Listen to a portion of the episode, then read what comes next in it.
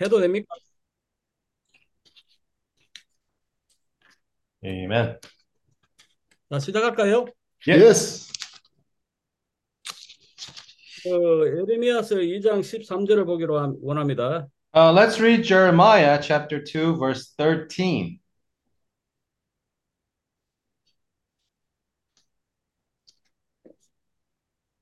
내 백성이 두 가지 악을 행하였나니 그 생수에 근원되는 나를 버린 것과 스스로 웅덩이를 판 것인데 그것은 물을 저축지 못할 터진 웅덩이라. For my people have committed two evils. They have forsaken me, the fountains of living waters, and hewn themselves cisterns, broken cisterns that can hold no water. 그 우리가 워크숍 모임을 가지고 있는데 워크숍 모임의 전체 제목이 영과 생명의 하역입니다. So we had the workshop this last month, and the general theme of the workshop was the ministry of spirit and life. 그 이제 소제목은 비송강입니다. And the, the subtitle is uh, the Paishan River.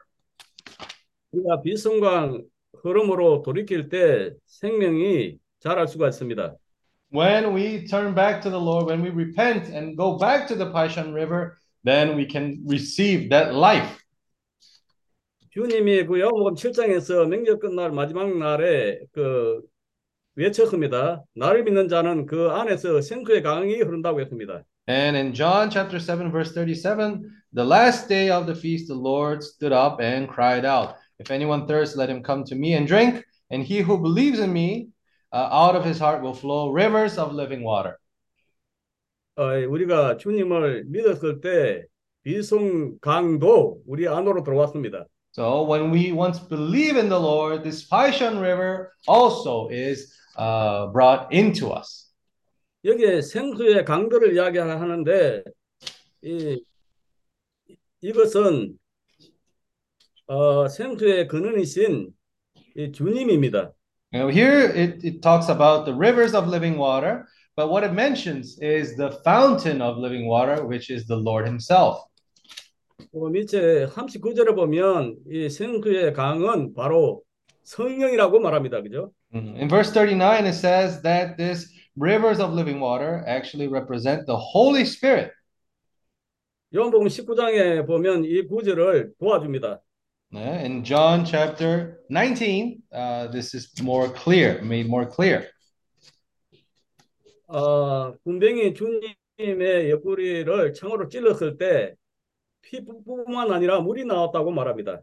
So uh, when the Lord was being crucified, a soldier came to his side and pierced his side, and from his side came out not only blood but also water. 그 요한은 어, 피를 증거했고 특히 이 물이 나왔다고 증거했습니다. Uh, in John, in the epistle of John, we can see that not only blood came out from the side of the Lord, but also blood, uh, but also water. Well, it was very clear that it says. 그래서 이 증거가 참되다고 하면서 이 물을 보고 이 물을 받아라고 말합니다. Mm, the, uh, John says that his testimony is true, and we have to receive this water. 그래서 이 어, 영은 우리가 잘 알다시, 알다시피 이 생명을 주는 영입니다. Uh, like we know, the Lord became the Spirit, the life-giving Spirit, 어, 주였어요. or Jesus. 그래서 그건 우리의 생명입니다. Mm, that's why this water, this uh, sp- Spirit, is our life. 그리고 주님은 에, 하늘로서 내려온 산떡이라고 말합니다. Mm, And also, uh, we can see that the Lord is the living bread that came from the heavens. 그 요한복음의 전체를 보면 요한은 영과 생명을 많이 깊이 체험한 생명의 사도이고 형제입니다. So when we see the entire Gospel of John, we see that he's an apostle that had deep uh, experiences with the Lord. 그래서 요한이 말합니다. 내가 너에게 이런 말이 영이요 생명이라. Now that's why John says that the word that is spoken unto you, they are spirit and they are life. 오, 주였어요. Lord Jesus. 그 계시록 1장 9절을 보기로 원합니다. Let's read Revelation chapter 1, verse 9. 아, 요한은 너희 형제요. 예수의 한난과 나라와 참음에 동참하는 자라. 하나님의 말씀과 예수의 증거를 위하여 반모라 하는 섬에 있었더니 Uh, verse 9 says, I, John, both your brother and companion in the tribulation and kingdom and patience of Jesus Christ, was on the island that is called Patmos for the word of God and for the testimony of Jesus Christ. 어, 많은 경우 어, 주님의 말씀은 영과 생명이지만 어, 말씀을 통해서 생명을 얻지 못합니다. Mm, We know that the word of the Lord is spirit and life, but many times, actually, we're not able to ex- extract life from that word. 어, 요한복음 5장에 보면 그 많은 사람들이 어, 생명을 얻기 위해서 성경을 상고하지만은 이 생명을 얻지 못한다고 말합니다. Mm, In John, in John chapter 5, the Lord says that many people go to the Bible because they seek the they think that they can seek life from there. 이 모든 성경이 주님에 대해서 증거하고 있습니다. Uh, actually, the entire Bible testifies of the Lord 어, 주였어요. or Jesus. 그래서 이 요한이 사역은 성경을 상고하는 사역만이 아닙니다. Mm, 상관. 참고 있게 에, 깊이 생각하는 사역. Uh, so this gospel is not a matter of just uh, analyzing the word deeply. 그 요한복음 6장 57절에 보면 나를 먹는 사람은 나로 인하여 산다고 말합니다. Uh, so we see that in John chapter 6, verse 57. 아, 67. 57. Uh, uh, the Lord says, uh, Those uh, I live because of the Father, so he who feeds on me will live because of me. 그래서 요한의 사역은 상고하는 어, 사역에서 더 전진하여 먹고 이 대책임질하는 사역입니다. So we see from the word here that the Gospel of John is not a matter of just analyzing the word, but eating from the word, ruminating that word. 다시 한번 대책임질하기를 원합니다. 나를 먹는 사람은 나로 인하여 살리라. Mm, So I want to ruminate this verse once more, saying that he who feeds on me will live because of me. 아멘. 어, 주였어요. Jesus. 예, 우리 우리는 믿는 이들입니다. 그렇지만 많은 경우 이 말씀을 통해서 이 생명을 얻지 못하고 있습니다. Uh, we might be believers, but many times we are not able to uh, extract life from the word. 그래서 요한의 사역은 단지 상고하는 사역은 생명을 얻지 못합니다.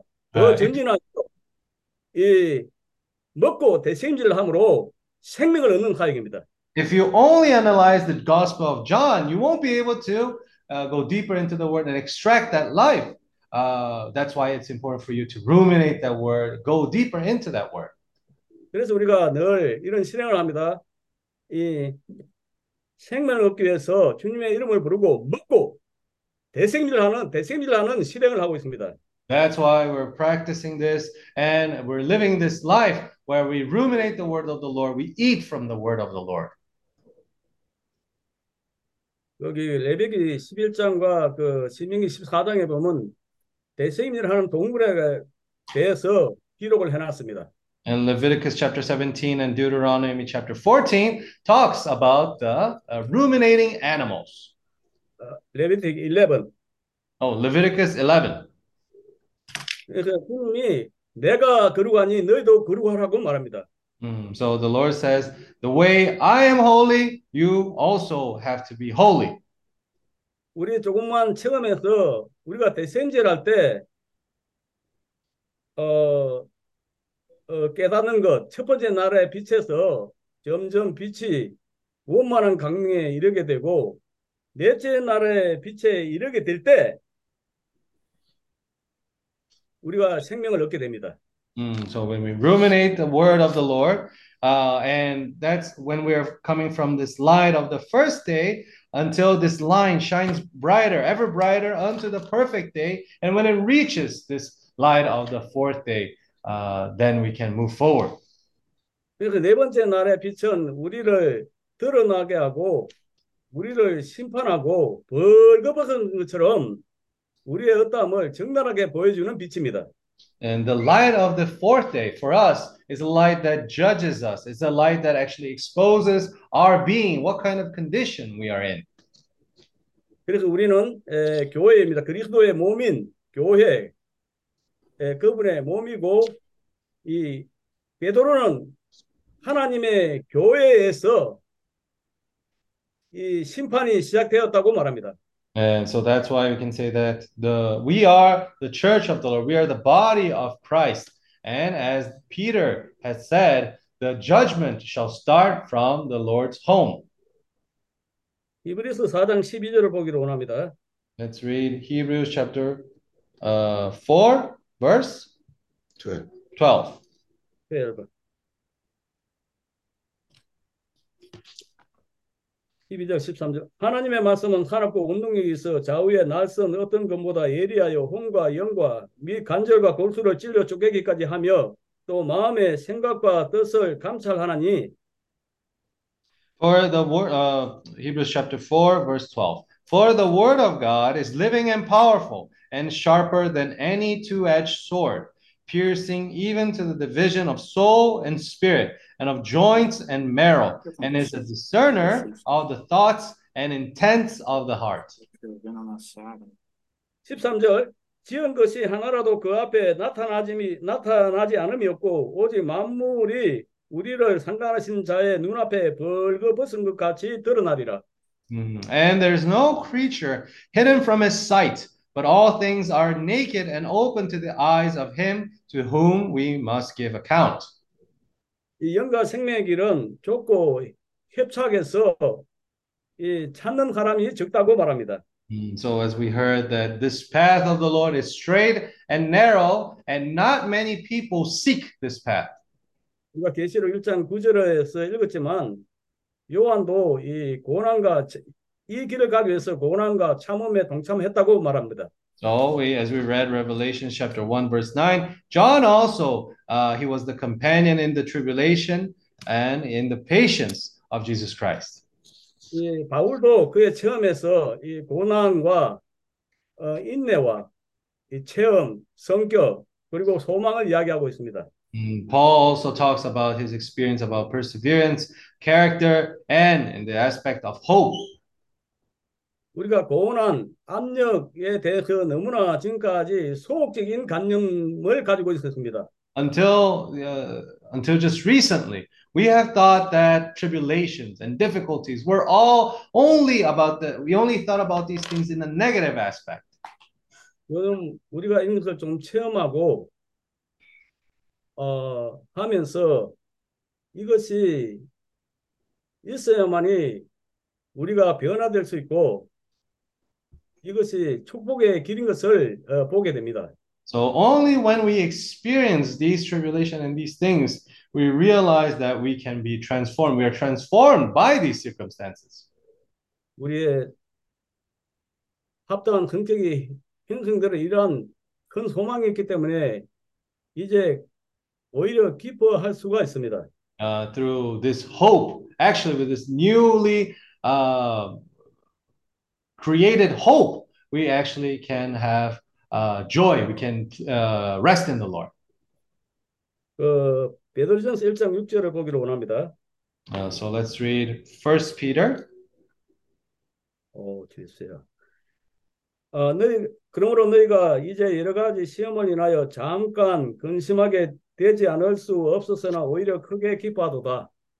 Uh, 어떤 구절이죠? 1장 6절. 베드로전서 1장 6절. So it's First Peter chapter 1, verse 6. In this you greatly rejoice, though now for a little while, if need be, you have been grieved by various trials.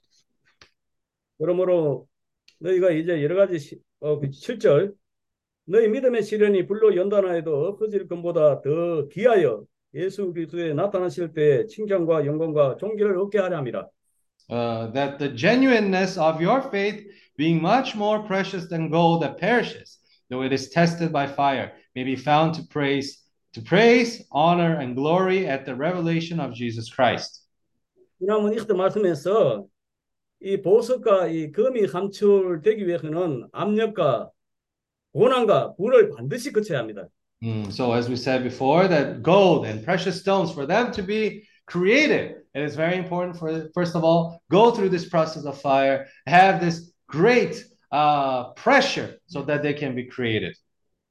근데 이러한 보석과 이 금이 어디에 있습니까? But where is exactly this precious stones and gold? 이 금과 보석은 금과 보석을 많이 가진 부자인 사람을 말하는 것이 아닙니다. Uh, when he's talking about people who have gold or precious stones, it's not the rich people who have uh, a lot of gold and a lot of precious stones. It's not what he means. 이 베드로 그 고린도전 3장에서 이 주님이 어, 베, 어, 바울이 어떻게 건축할지 이 조심하고 금과 은과 보석으로 건축을 하라고 말합니다.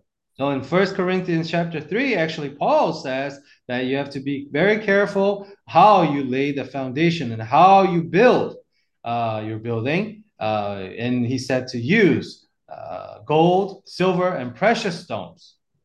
그러니까 이 보석과 이 금은 이 환경과 압력과 이 불을 이 통과한 사람 안에 있습니다. So this gold, this pressure, uh, this gold and precious stones is built, uh, is brought forward through pressure, through fire, and that is within us today. 그래서 우리가 바로 예, 금과 이 보석입니다. 어, 보석과 금입니다. Uh, we are these gold and precious stones. 근데 이것으로 예, 만족 이 할 수가 없습니다. However, we cannot just be satisfied with that alone. 끝까지 인내함으로 이 이것에 이 무게와 분량이 있어야 합니다. Uh, we need to persevere until the end, and we need to have that weight. 그래서 다른 말로 하면 깊이와 넓이와 에, 높이와 이 폭이 있어야 합니다. Uh, In other words, we need to have more depth regarding all these things. We need to have more depth, width, height. 지금 먼저 우리가 이 고난과 이 압력과 불을 통과하면 앞으로 이것에 이것에 있어서 더 자유로운 사람이 될 것입니다. So if today we go through this pressure, this fire, uh, later on we will be able to uh, deal with these things better. 그래 앞으로 이런 것들이 올 때는 이런 환경이 올 때는 오히려 이러한 것들을 변장된 축복으로 더 변화를 위해서 적극적으로 받아들이는 사람들이 될 것입니다. However, next time, if one, if we go through these things now, later on, when we go through these things again, uh, we will realize that those are uh, blessings in disguise, and we will give thanks to the Lord. 성경에 이런 좋은 본이 있습니다. 다니엘과 그 세 친구가 있습니다. Uh, we have a good example of this, and it- it- it's Daniel and his three friends. They're good role models for us. 이 이들이 예, 고난과 핍박과 그런 압력의 상태에서 어, 결코 이 생수의 근원이신 주님을 저버리지 않았습니다. And uh, even in suffering, even amongst pressure, they never forsaken the Lord. 그러니까 아무리 이들은 아무리 좋은 것이라 할지라도 하나님으로부터 온 것이 아니면 예, 받지 않았습니다. Mm, so doesn't matter how great of a thing they it was offered to them. If it was not from the Lord, they did not accept it. Amen. 심지어 이 아무리 맛있는 왕의 진미라 진미라 할지라도 이들은 이 진미를 거절했습니다. Uh, even the king's delicacies, the great king's delicacies, were offered to them, but even those things they have denied. Amen. 먹는 것에 있어서 이 하나님으로부터 온 것을 먹었습니다. Mm, even in this things regarding food, they only ate what was provided from the Lord. Yes. 또 먹는 문제가 있고 또 하나의 듣는 문제에서 우리가 주의를 해야 합니다. Uh, so uh, right now we can take uh, we can take into account two things. First of all is what we eat, and second of all what we listen to. 우리가 듣는 것이 주님으로부터 오는지 아니면 악한 자로부터 오는지 이 분별할 수 있어야 합니다. Uh, we need to have this discernment to realize if what we're hearing is from the enemy or if it's something that is from the Lord. 주님으로부터 오지 않은, 것, 않은 것이라면 즉각 우리는 이, 그러한 것에서 떠나야 합니다. If this is not something that comes from the Lord, then we immediately shall, uh, we have to actually move away from that. 이 주님으로부터 오지 않은 것들을 들었게 되면 우리 안에, 안에 있는 생명이 세계, 세계하고 또 실체가 없는 종교와 안으로 우리를 인도합니다. Uh, if we end up touching those things from the enemy, our life becomes contaminated and we end up living a life with no reality of the word. 어, 주야. Oh, Lord 그러니까 주님 그것은 우리가 히브리서 4장 11절에 읽었듯이 어, 12절에 읽었듯이 우리를 살아있게 하고 힘을 주고 생명을 주고 활력을 줍니다. Mm, so the same thing as we heard in Hebrews chapter 4 verse 12, the word of God is living and powerful and they give us power and they give us life. 오, 주였어요. 주님이 말씀하십니다. 살리는 것은 영이니 So the Lord speaks to us as the spirit gives life to us. 이사야서 55장을 같이 보기로 원합니다. Let's read Isaiah chapter 55.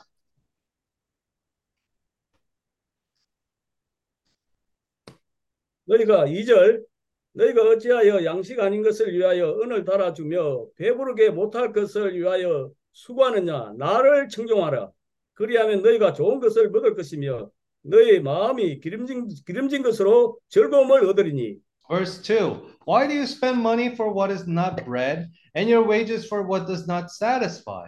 Listen carefully to me and eat what is good, and let your soul delight itself in abundance.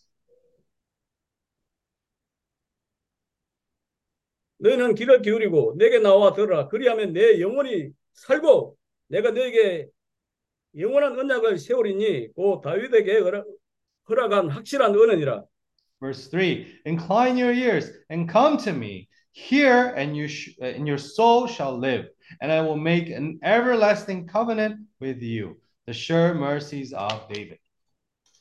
오, 주셨어요. 그래서 어, 빨리 끝내도록 하겠습니다. 시간이. 우리가 항상 에, 주를 깨끗한 마음으로 부른 자들과 함께 주님의 이름을 이 부르는 것이 필요합니다. Uh, we need to call upon the name of the Lord together with those who, with a pure heart, call upon the name of the Lord. 어, 디모데후서 2장 22절을 같이 읽기를 원합니다. So let's read 2 Timothy chapter 2, verse 22. 또한 내가 청년의 정욕을 피하고 주를 깨끗한 마음으로 부른 자들과 함께 의와 믿음과 사랑과 화평을 쫓아라. Flee also youthful lusts, but pursue righteousness, faith, love, peace with those who call on the Lord out of a pure heart. 오, 주였어요. 그래서 주님이 우리에게 위임한 천국 복음은 영과 생명의 사역입니다. Uh, so that's why this gospel that the Lord has entrusted to us, the, this gospel of the kingdom of heavens, is this ministry of spirit and life. 사역은 삶임입니다. 삶. Uh, when we talk about ministry, actually, that is part of our living. 그러니까 영과 생명을 사는 것입니다. 그, 자연스럽게. Uh, so, in other words, this ministry of spirit and life means that we're living spirit and life. 아멘. 그러기 위해서는 우리가 먼저 천국 복음을 항상 받아야 합니다. So, for that to happen, first of all, we need to receive this kingdom of God, kingdom of heavens. 어, 주님의 이름을 부르고 늘 말씀을 대생질 하는 것이 이 천국 복음입니다. Uh, so, this gospel of the kingdom of heavens is calling upon the name of the Lord and ruminating upon the word of the Lord. 지난번에 어, 어, 어디지? 어, 퍼스트 어, 데살로니가 전서 2장 2절. First Thessalonians so chapter 2, verse 6. 어, 어, 어, 2장 4절 uh, verse 4. 오직 하나님의 옳게 여기심을 입어 복음 전할 부탁을 받았으니 우리가 이와 같이 말하면 사람을 기쁘게 하려 함이 아니요 오직 우리 마음을 감찰하시는 하나님을 기쁘시게 하려 함이라. But as we have been approved by God to be entrusted with the gospel, even so we speak not as pleasing men, but God who tests our hearts. 여기 말씀에서 하나님은 이러한 자에게 하나님의 복음을 맡기시기를 원합니다. Mm, so we see here that the Lord desires to give this gospel to the people with which he can trust. 아멘. Amen. Amen. Jesus. Now, the brothers and sisters can continue to ruminate the word. Amen. Amen. Amen. Very good. Lord Jesus.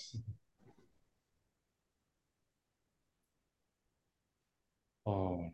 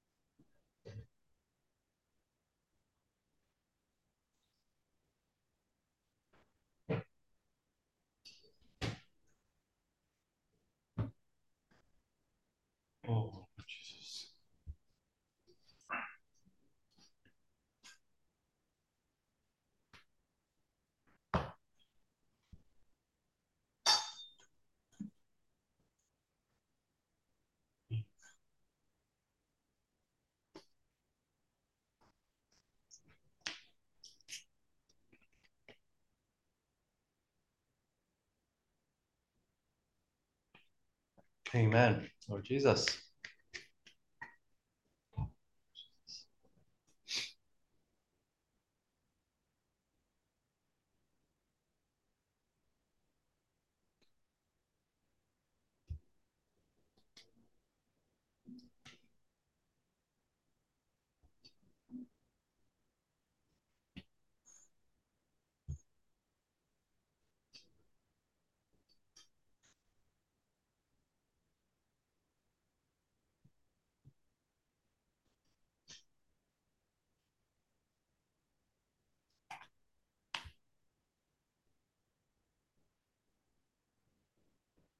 O irmão compartilhou com relação a Daniel, seus amigos, So our brother shared about Daniel and his three friends, e, e que Daniel e seus amigos são um bom modelo para nós.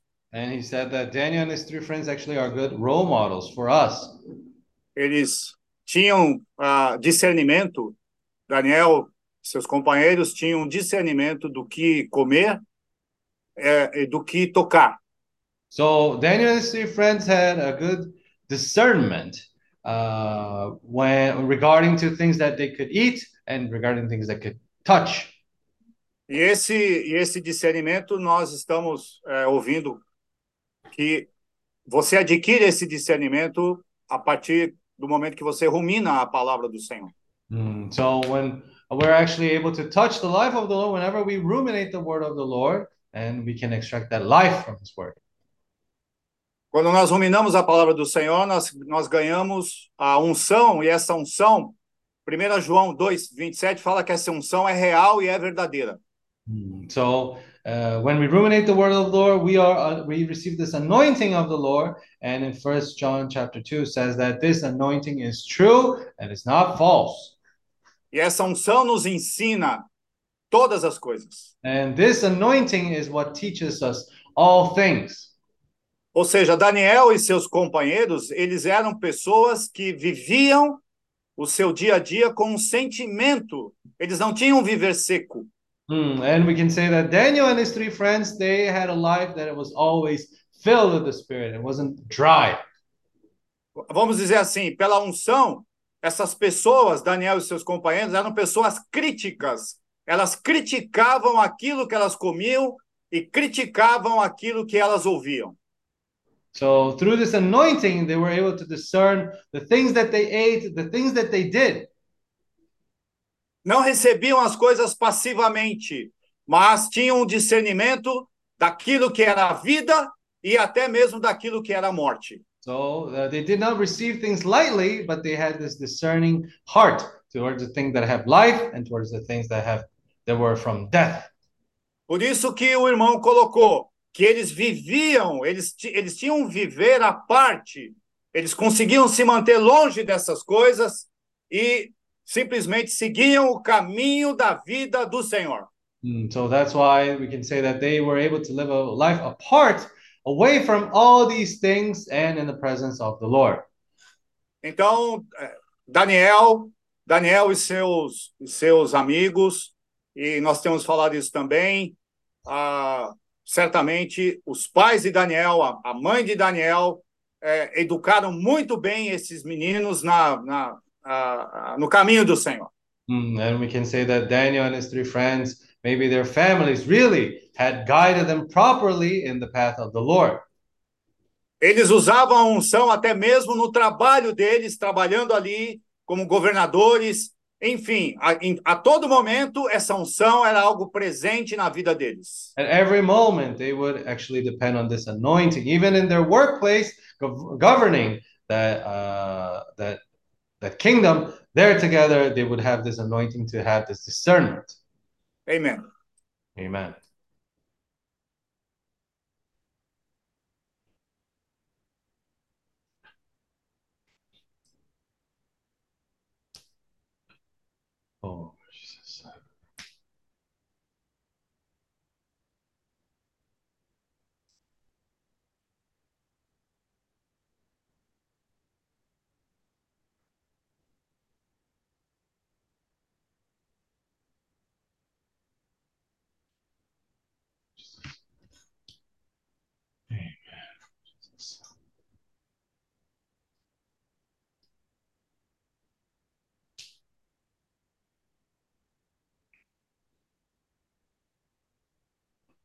Uh, it seems like we, the last couple of years, all we talk about is suffering. 아, 우리가 최근에 몇 년 동안에 어, 고난에 대해서 어, 교통을 많이 하고 있습니다. uh, tribulations, difficulties. 환난이나 어려움들은 And like Brother Paul said before, our, our attitude towards these things was only negative.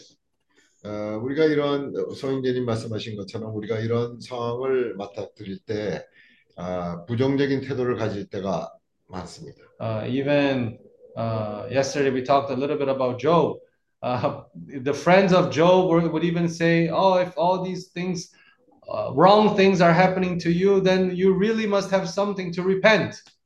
어, 어저께도 욥에 대한 교통이 잠깐 있었는데요. 욥의 그세 친구들은 욥에게 일어난 그런 일들을 보고 너는 뭔가 잘못을 했다. 그래서 너는 어, 회개를 해야 된다는 그런 태도를 가졌습니다. Mm, so uh, sometimes still still is a little bit difficult for uh, for me that for us to understand that this uh, process of tribulation and all these difficulties are for the purpose of us being prepared.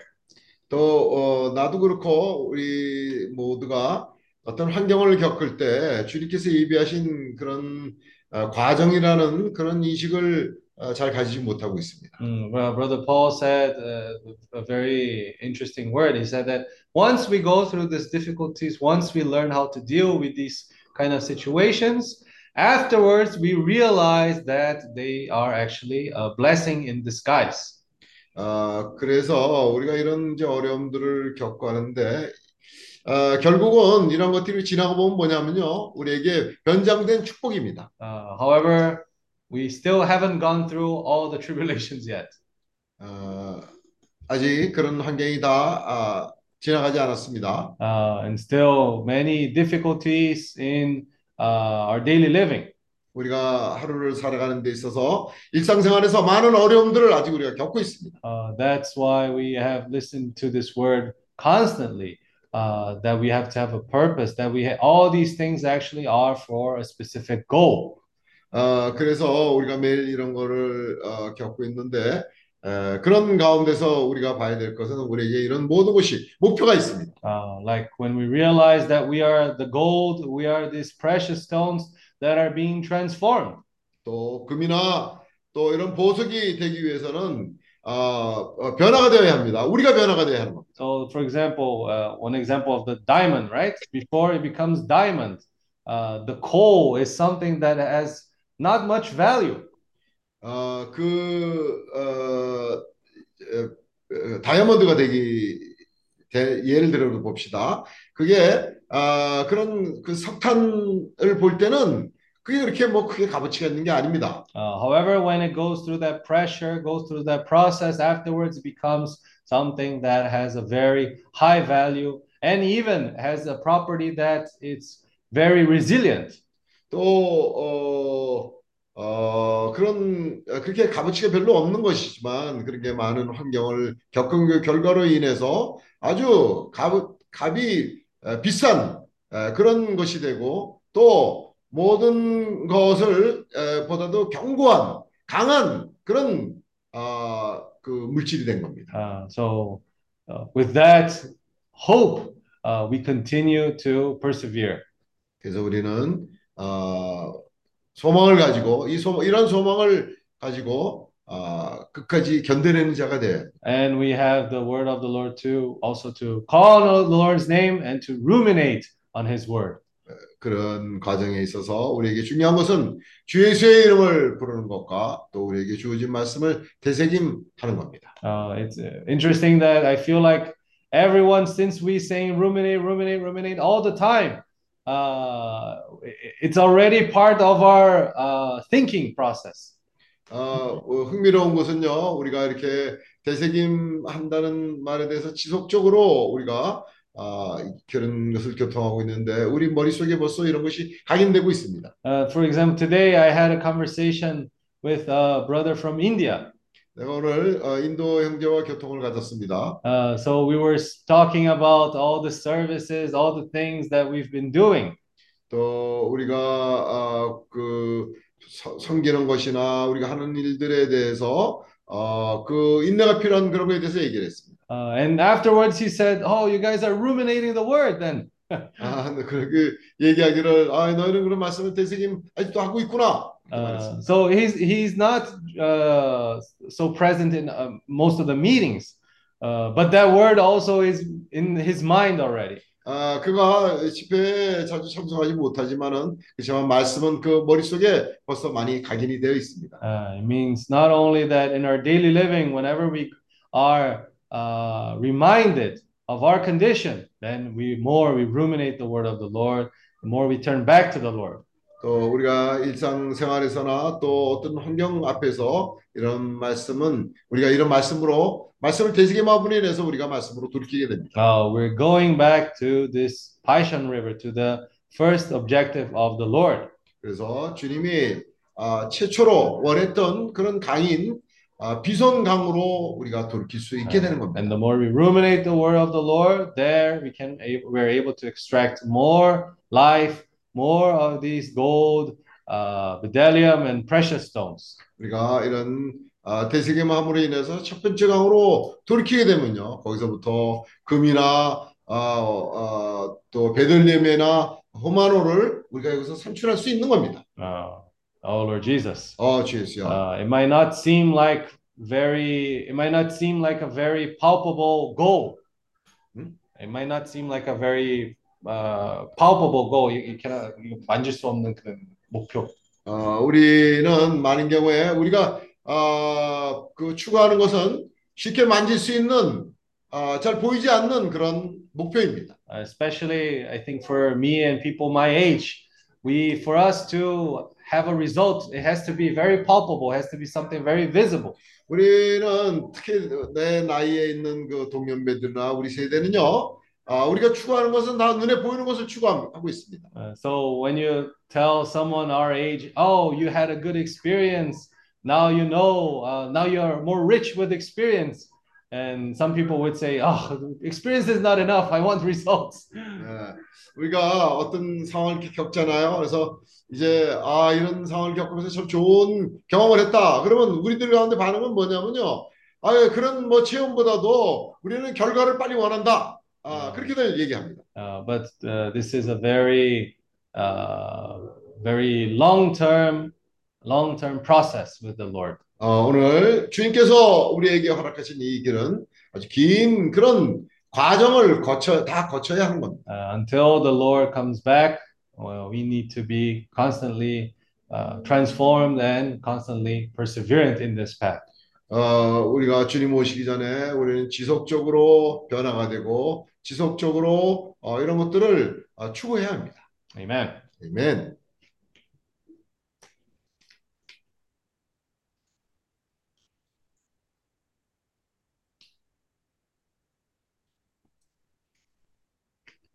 Viu?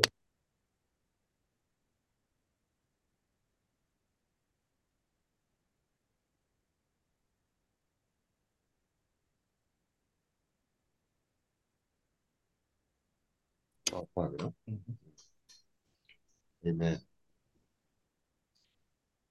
Oh Lord Jesus, Amen. Ó oh, Senhor Jesus, Oh, Lord Jesus é, sobre ruminar a palavra de Deus, né? Uh, regarding ruminating the word of the Lord, É, a gente muitas vezes, eu, né? Eu muitas vezes é, é, lê a palavra, rumina, e a gente pensa que ruminar é isso aí, você Hum. lê, você repetir, você falar várias vezes a mesma palavra, né?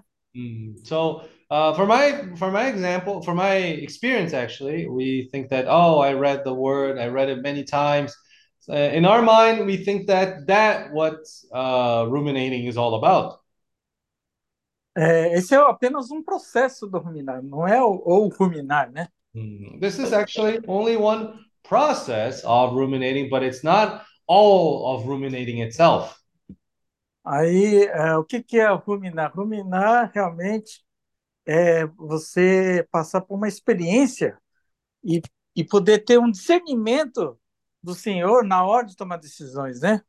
So, in a way, we can say that ruminating it's when we go through an experience, uh, we have an experience with the Lord that, and with the discernment together with the Lord, we make a decision. E muitas vezes as situações aparecem e quando aparece, é, eu tenho que tomar uma decisão, né? Essa decisão é, é devido à experiência que eu tenho com o Senhor ou apenas ah, eu estou fazendo apenas meu esforço próprio, cavando cisternas rotas, né? Mm, so, uh, we are faced with many situations in our lives, and we have to make decisions. Uh, but in this kind of situations, what happens? Do we try to do everything through our own effort? Uh, are we trying to build ourselves, dig uh, these cisterns, these broken cisterns? O resultado da minha decisão vai realmente me impulsionar a crescer em vida no Senhor ou não? Mm, so the result of my decisions is going to push me forward to uh, to have more experiences with the Lord or not. Então, ruminar seria realmente ter esse discernimento para poder é, não ser afetado com as, as coisas que acontecem dia a dia, né? Mm, So ruminating is this discernment that we have in the situations, the decisions that we make, uh, and not be affected by them. Então, eu, eu sou, assim, muito ainda volátil, muito, assim, muito susceptível a, a situações ainda, né? So I still have a very volatile emotion, and uh, because of the circumstances, I may sway to one side easily. Então, eu preciso me firmar mais no Senhor para poder é, tomar decisões que o Senhor possa é, aumentar minha fé, né?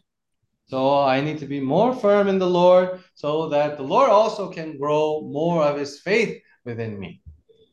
Porque tem muitas tribulações que acontecem, é, não é porque o Senhor permitiu, mas porque eu tomei decisões sem consultar o Senhor e acabei fazendo coisas que, que só, só realmente colocaram eu para baixo, né? Hmm. So actually, many times when we go through these tribulations, these tribulations are oftentimes the result of our uh, decision making without depending on the Lord.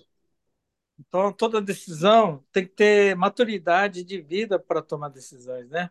Mm, Whenever we make any decisions, we have this to reach this maturity of life when we make those decisions. Eu vejo que grandes empresários tomaram várias decisões erradas, mas aprenderam a, a tomar decisões certas, né? We see that uh, I see that actually many great entrepreneurs they may have made many mistakes, however, they have learned from those mistakes and to not commit them again. Então, mas é tudo um processo. Eu, é, eu não posso desanimar com minhas falhas, né?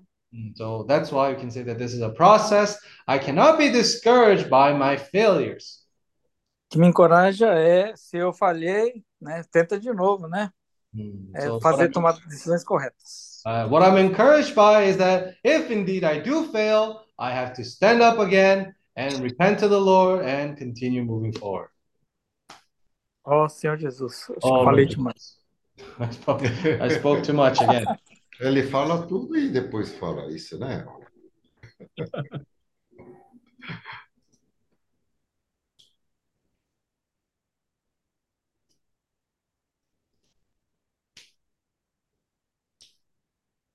Oh, Du, eu não sabia, desculpa. Imani, compartilha conosco, a gente está ouvindo tudo.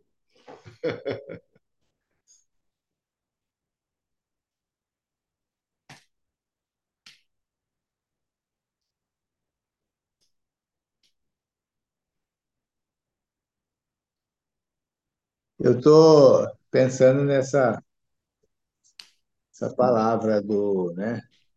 Questão dos velhos sonharem, né? Senhor Jesus. so I've been thinking a lot about this word that says that the elders shall dream.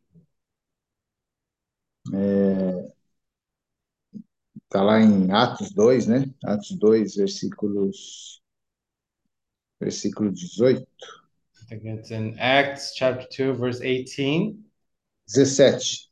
17 E acontecerá nos últimos dias, diz Deus, que derramarei o meu espírito sobre toda a humanidade. Os filhos e as filhas de vocês profetizarão, os seus jovens terão visões e os seus velhos sonharão. Uh, verse 17 says, And it shall come to pass in the last days, says God, that I will pour out of my spirit on all flesh. Your sons and your daughters shall prophesy, your young men shall see visions, your old men shall dream dreams. Então, esse processo, né, irmãos, que nós estamos passando, né, é, é necessário, né? Ele envolve essa, essa provação da nossa fé, nossa tribulação. É um processo necessário, o irmão compartilhou, né? Nós, nós temos que passar e, se não passamos, vamos passar, isso faz parte.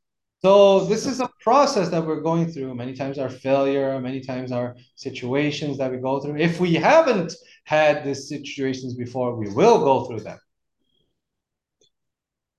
Eu lembro que uma época o, um irmão que estava à nossa frente, ele falava muito do avião, né? Que nós, né, a vida da igreja era como se nós estivéssemos dentro de um avião, né? E juntos, né?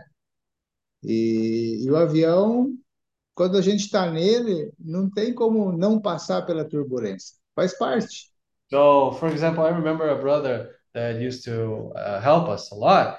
Uh, I remember that he used to make this comparison of the plane. Whenever we get into the plane and this plane takes off, uh, it's im almost impossible not going through turbulence. It's part of the process of uh, traveling. Ou seja, uma vez dentro do avião, você não tem para onde escapar. Mm, Você so, pode até ver lá uma saída de emergência, mas não dá para você sair. so, for example, once you've got on the plane, then there's no way out from it. You may even see an emergency exit, but you can't leave. Quando toca aquele aviso sonoro lá, sendo aquela luzinha, né, para você apertar o cinto, né? Você já se prepara, né? Senhor Jesus, vem turbulência, né? So, for example, whenever we get that warning sign of fasten your seatbelts, then we know that turbulences are coming. Antes de, de, de viajar de avião, nas primeiras viagens, assim, eu, eu via isso como um temor, eu tinha um temor muito grande, né? Falei, puxa, turbulência deve ser algo terrível de passar, né? Deve dar muito medo. So, even before I actually started flying by plane, uh, when I heard that word, I, I used to be very fearful, thinking, oh my God, if you get on the plane and there's turbulence, oh, what's going to happen? E nas primeiras viagens eu fiquei muito assustado, sem dúvida nenhuma, com aquele balanço todo, muito, muito assustado. And in all these trips, uh, and from the trips, the first trips that I had, I became very afraid when this turbulence, uh, when this turbulence started to happen. Mas agora eu até durmo, viu, irmãos? Agora dá até para dormir na turbulência, né? Uh, but if you think about it now, uh, even if there are turbulences going on, I think I can sleep through them, no problem. Aí eu fico, eu fico lembrando daquela situação do Senhor Jesus no barco, né, com os discípulos do barco ali sendo açoitado pelas ondas na tempestade, né, aquela situação toda, e os discípulos com muito medo, né, e Jesus dormindo no barco, né? Mm. So I remember that experience of uh, Jesus with the disciples when they were in the boat and the tides, the waves were hitting them so harshly, and all the disciples were all fearful. Então, o que eu, eu, eu tenho percebido que as tribulações, elas são inevitáveis. Mm. A So, maneira de passar por elas é que faz, faz toda a diferença. mm, so I started to realize that actually the tribulations are something unavoidable. However, what's important really is how we deal with those kind of tribulations. Claro, não é fácil, né? Sem dúvida nenhuma, mas a gente eh, vai percebendo, né? Vai ganhando experiência, né? É Obvi- isso que eu entendo que é ganhar experiência na tribulação. Você já não, você já vai encarando a tribulação de uma forma diferente. Uh, so obviously, going through these circumstances is not easy. However, once you start having more experiences in that kind of situation, uh, you learn how to handle them a little bit easier. That's what it means when we have experience. Como um processo necessário para sermos transformados. Mm, So this is a process that is necessary for us to be transformed. O ouro e a prata, eles são é, purificados pelo fogo, conforme foi falado na palavra hoje. So the gold and silver, they are purified by going through the fire. A pedra preciosa, o diamante, é, principalmente, ele é, ele é lapidado, né? Ele é cortado, né? Então, é um processo, tem um processo envolvido aí. So, for example, the precious stones too, once they're, unearthed, they need to be lapidated, they need to be cut. So it's a process, actually. Então, quando a gente começa a perceber, né, que tudo isso são bênçãos, né, disfarçadas, né, oportunidades do Senhor, tudo isso é fruto do amor do Senhor, que Ele realmente tem algo para nós, a gente encara todas as situações com mais fé, com mais esperança. Hmm, So once we realize that all these things are a blessing in disguise from the Lord, uh, we start to uh, uh, deal with this kind of situations with more hope in our heart. E aquilo que era uma visão, né, quando éramos mais jovens, passa a ser um sonho agora que nós somos mais velhos. Mm, so that uh, that which was uh, just a vision when we were children later on becomes dreams for us when we become old. O sonho, na verdade, é aquela situação em que nós nos vemos naquela situação. Mm. Isso é algo que nós olhamos, sonhamos e nos vemos naquela realidade. So when we talk about dreaming, uh, when we dream, it means that we see ourselves in that kind of reality. É, vai além da visão, né? É um amadurecimento. It goes it goes beyond just the vision. it is more mature. Como o irmão co- compartilhou agora, né? A gente vê, né, na- agora nessa idade, a gente gosta de, de ver resultados, né? A gente gosta de, de, de- de perceber mais as coisas. Uh, so, for example, as our brother shared, and in, in our age now, many times we want to see something more visible. We want to realize what the results are. Então, realmente, é, esse processo todo, né, permite sonhar, e esse sonho na- nada mais é do que o Espírito, né, trabalhando em nós, sendo derramado, né, porque pela, pelo processo a gente busca mais o Senhor, invoca mais o seu nome, rumina mais a palavra, e esse, esse azeite vai ganhando todo o nosso ser. Hmm, So, this process is through these dreams, we have more vision about what is to come. We have more dreams. We have more hope regarding the things that are to come. E aí, como a palavra fala, né, nós somos levados com asas de águia, né? E aí a gente começa a ver a situação do alto, não mais nessa visão terrena, limitada, mas do alto a gente começa a enxergar os planos do Senhor e começamos a nos ver nesses planos. Hmm, so, as the word says, and once we start uh, having this kind of vision, with this having this kind of dreams, uh, we're taken uh, by these wings of e- uh, like these wings of eagle, and we start not only to look at the things in a very earthly manner, but in a more uh, heavenly manner. Então eu estou sonhando, irmãos, graças ao Senhor. Sou um velho sonhador. So I can see that I am dreaming. I'm an old man dreaming. Estou sonhando, entrando e saindo da Ásia várias vezes. Estou sonhando, empreendendo de alguma forma no ramo de alimentação, colhendo tangerina, sei lá o que for que vai parecer. Huh? So uh, I'm an old man dreaming. Uh, I'm enter, uh, I'm, uh, I am uh, doing business uh, the any way I can. Maybe regarding to foods, maybe picking tangerines. I don't know. Pisando nos países, pisando na, na Sudeste Asiático, pisando especialmente na Rússia, na Mongólia, né? Muitas vezes na, em Jeju. So I am putting my feet on Southeast Asia, Mongolia, Russia, and many times in Jeju. junto com os irmãos, cada vez levando mais irmãos, promovendo, né, aumentando esse exército e, e levando, né, essa oportunidade de colocar uma placa em cada cidade, né, ainda que de uma maneira virtual, né, que essa cidade pertence ao Senhor Jesus. Hmm, so together with the brothers and sisters like an army until we can put this plaque in front of every city may even be digitally uh, doesn't matter uh, a plaque within the city entrance where we can say this city belongs to the lord jesus christ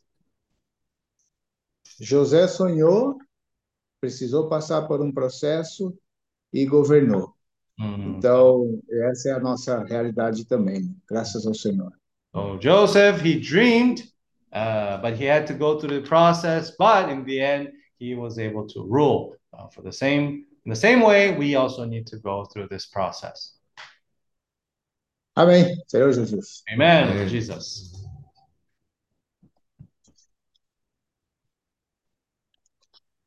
주 예수여, 아멘. Jesus. Oh Lord Jesus, 아멘. 어, 이제 얼마 후에 조나단이 어, 군대를 간다고 합니다. Mm, so uh, soon our brother Jonathan shall be heading to the army. 어, 보니까 이게 어, 이 마테오스 같은 그런 공익이 아니고 어, 현역이에요. Mm, so similar to my son Matthew, it's not a full-time uh, servant there, but it's uh, more like a daily, uh, a daily, daily work. 음. 근데 어, 이제 상근 예비역이라고 해서 어, 집에서 이제 출퇴근하는 그런 현역인 거죠. Mm, So it's a function where he can uh, go to work and come back home uh, every day. 예, 군대에 들어가면은 어, 내 의지와 상관없이 훈련을 받게 됩니다. Mm. So once you go into the army, uh, regardless of what you want or regardless of what you will, uh, there you cannot do things will, uh, the way you want. 어, 거기 가면은 어, 아주 군기가 이렇게 바짝 들죠. Mm. And what happens is you're uh, feel you feel pressured really quickly there. 어, 뭐, 어, 이 동작도 뭐 번개처럼 빨라지고, Mm. And even uh, movements, you start to be quick as a lightning. 예, 말하는 것도 아주 절도가 있어집니다. And even the way you speak also changes. 아멘. 어, 그다음 어, 이렇게 눈치도 이렇게 아주 빨라져요. and not only there, your awareness to what people are uh, requiring from you becomes even more keen. 예. 그 결과는 어, 그 어, 그런 어떻게 그런 결과가 나오냐 하면은 바로 훈련의 결과예요. Uh, and how, how does that happen? That actually is the result of discipline. 어, 근데 어, 그러한 어, 군대 생활을 어, 18개월이건 어, 20개월이건 하고 나오게 되면은 실질적으로 어, 일주일이 안 돼서 생활이 다시 바뀌어 버려요. Mm, So it doesn't matter if your training is for 18 months or 20 months. Uh, as soon as you're back home, maybe a week after, uh, things might start to go back to the way they were. 음, 어, 물론 어, 그런 군대 생활이 어, 어떤 주는 그런 훈련의 영향은 어, 그대로 남아 있겠지만은 본질적으로 어, 어떤 사람이 어, 변화되는 것은 아니죠. Mm, So maybe some uh, things that you've been trained in the military, they might remain with you, but in nature-wise, uh, we are not transformed. 어, 이 이스라엘 백성이 어, 70년 동안 이 바벨론에 포로로 갔어요. Mm, So, for example, the people of Israel, they've been taken prisoners uh, to Babylon for about 70 years. 처음 우리가 메시지에서 그 이유는 어, 여러 가지 이유- 이유가 있, 있었겠지만은 이 이스라엘 백성들이 훈련을 받지 않는 그런 어, 백성이었어요. So the first, from the first message of the word, uh, it was because this people of Israel, they were not disciplined properly. 음. 또 한 가지는 어, 생수의 근원인 어, 주님을 버린 것과 스스로 어, 웅둥이를 음, 판 결과로 그런 포로로 갖는 거죠. Mm, So also, uh, the people of Israel, they have forsaken the Lord, which is the fountain of living water, and they dug themselves these broken cisterns that hold no water. 음, 이번에 어, 우리 워크숍에 지금 이번뿐만이 아니고 계속적으로 우리가 어, 큰 대메시지의 제목은 어, 이 영과 생명의 사역에 대해서 말씀을 하십니다.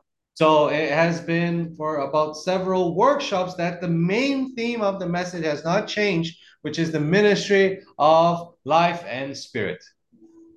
이 이번 말씀에 보면은 이 영과 생명의 이 사역의 가장 중요한 어, 요점은 어, 이, 이- 이게 어, 계속적으로 어, 이런 흐름이 있을 수 있는 것은 어, 충성된 사람이 필요하다는 거죠. Mm, So, uh, from what this uh, constant flow of the word keeps telling us is regarding the people who are faithful to the Lord.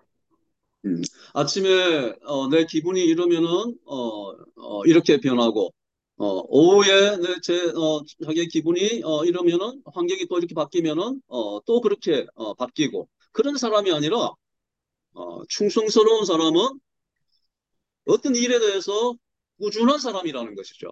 Mm, So, for example, if someone, oh, something happened to me, so in the morning I already, uh, I'm not so happy. In the afternoon, I, I'm happy. So I have a, a- this very volatile kind of emotion during our daily living. This is not someone who is faithful. Someone who is faithful is someone who is very consistent. 이 마태복음에서 하나님의 어, 그런 종들을 얘기할 때 어, 거기에 어, 공통적인 어떤 그런 성격의 형, 성격은 충성된 것을 얘기합니다. Mm, so in Matthew, when it talks about the Lord's servants, they have something in common, which is that the servant is faithful. 근데 이 충성이 충성된 게 어, 어떻게 이게 만들어지겠어요? Mm, But how can one be faithful? How can one turn to be faithful?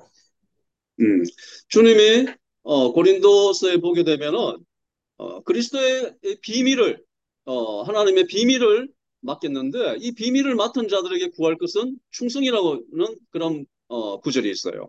So there is a verse in Corinthians where it talks about the mystery of Christ, which is revealed to people, and that is faithfulness. 그리고 어, 아주 중요한 것을 맡았기 때문에 이러한 어, 말씀을 어, 디모데서에 보게 되면은 충성된 사람들에게 또 부탁을 하라고 이 얘기를 하세요. Mm, And so, since this part is very important, also in the book of Timothy, it is said once more about this being important, about faithfulness. 어, 이 영과 생명의 사역은 이런 충성된 사람을 통해서 오늘 우리에까지 어, 흘러왔는 거예요. So, in this matter of the life and spirit, this is actually flowing through from back then all the way through uh, to us today.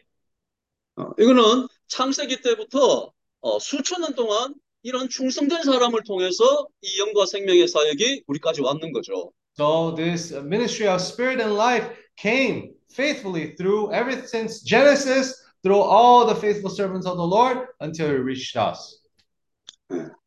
그래서 주님이 어, 우리는 아직까지 어, 우리가 충성스럽다라고 어, 이렇게 말 자신 있게 말할 사람이 어, 없을 거예요. Mm, so I, I believe right now still uh, it will be very difficult for anyone to just be bold enough to say, "Oh, I'm faithful to the Lord." 그래서 주님이 어, 이 충성스러운 것은 어, 정의를 꾸준함의 결과를 충성이라고 말씀하시는 거예요. Hmm, however, we see that the Lord speaks to us about this matter of this consistency being a quality of someone who is faithful. 음, 그래서 우리에게 어, 이런 주님의 이름을 부름이 있고 어, 말씀을 되새김질하는 것에 대해서 말씀하시고 또한 우리에게 이러한 인내를 가르치시기 위해서 매일 아침에 있는 어, 그런 어, 이 해피아워라는 어, 그런 도구를 우리에게 주셨어요. Hmm, so we have the name of the Lord, and through the ruminating of the Lord, we are going through this path of perseverance. And not only that, we have been having this tool every morning uh, of the happy hour for us to have this fellowship with the brothers and sisters. 이거는 하루아침에 만들어지는 충성이 아닌 것이죠. Mm, this is not a faithfulness that is just built overnight. 이 충성이라는 것은 주님이 이 성경에서 말씀하시는 이 충성이라는 것은 견고한 거예요. So when we talk about faithfulness in the Bible, the Lord is mentioning about this matter of being firm, steadfast. 어 떠한 환란이 오고 환경이 오고 어, 어떠한 상태가 된다 하더라도 여전히 어, 그러한 견고함 안에 머무는 것을 주님은 충성이라고 얘기를 하는 것이죠. Mm, So no matter what kind of circumstance might affect us, uh, when we are consistent, that's what faithfulness in the Lord really meant. 예, 이런 사람들을 통해서 하나님의 비밀이 어, 그러한 생명의 말씀이 어, 이런 사람들을 통해서 계속적으로 어, 흘러가는 것이죠. And it's through those people that the word of life of the Lord continues to flow. 우리는 이 천국 복음을 전하는 것이 어, 1년, 2년, 10년, 20년 만에, 30년 만에 어, 끝난다고 이야기할 수 없죠. So we can't say that regarding this thing of the gospel of the kingdom being preached can be just finished in 20, 30 years or so. 우리가 주님이 부르실 때 그때까지 우리는 끝까지 어, 이러한 길을 가야 되는 것이에요. Until the Lord calls us, that we have to remain in this path uh, consistently. 어, 마태복음에 보면은 작은 일에 어, 충, 어, 어, 내가 충성했기 때문에 많은 것을 맡긴다고 하셔요. Hmm, so the Lord says in Matthew that since, oh, uh, good and faithful servant, you have been uh, faithful in the small things, I'll be able to entrust to you many greater things. 주님이 큰 것을 주시면서 네가 이거는 만들어야지만이 충성스럽다. 어, 이렇게 말씀하시지 않으셔요. Hmm, the Lord never requires from us, oh, you have to do this much so that I can entrust this to you. 주님이 우리에게 허락하신 것은 상황은 어, 우리가 감당치 못할 그런 시험이 아니에요. Mm, so what the Lord has allowed us is never something that is unbearable for us to do. 우리가 능력이 아주 작은 자원이라는 것을 주님이 아시기 때문에 아주 작은 부분들을 우리에게 어, 지금 어, 맡기시고 훈련을 시키시는 것이죠. So the Lord knows of our limited capacity. So that's why from this moment on, He's already allowing us to go through these situations so that we can be prepared. 오늘 우리는 이 작은 일에 충성스러운 것을 우리는 배워야 되는 것이에요. So we have to learn to be faithful to the Lord in these small things. 어, 주 예수여, Oh, Lord Jesus.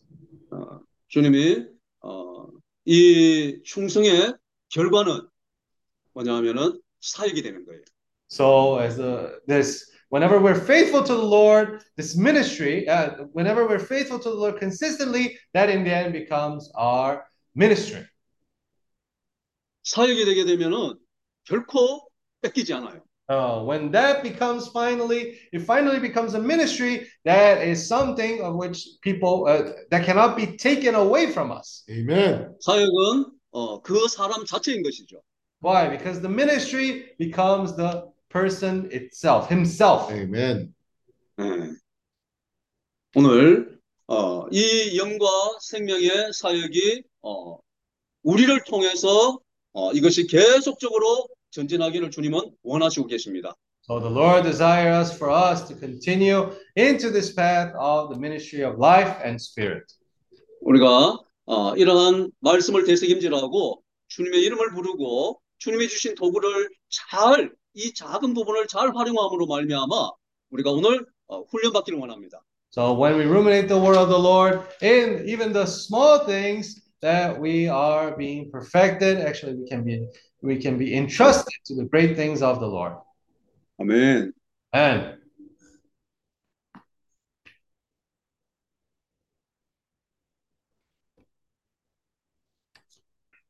어, uh,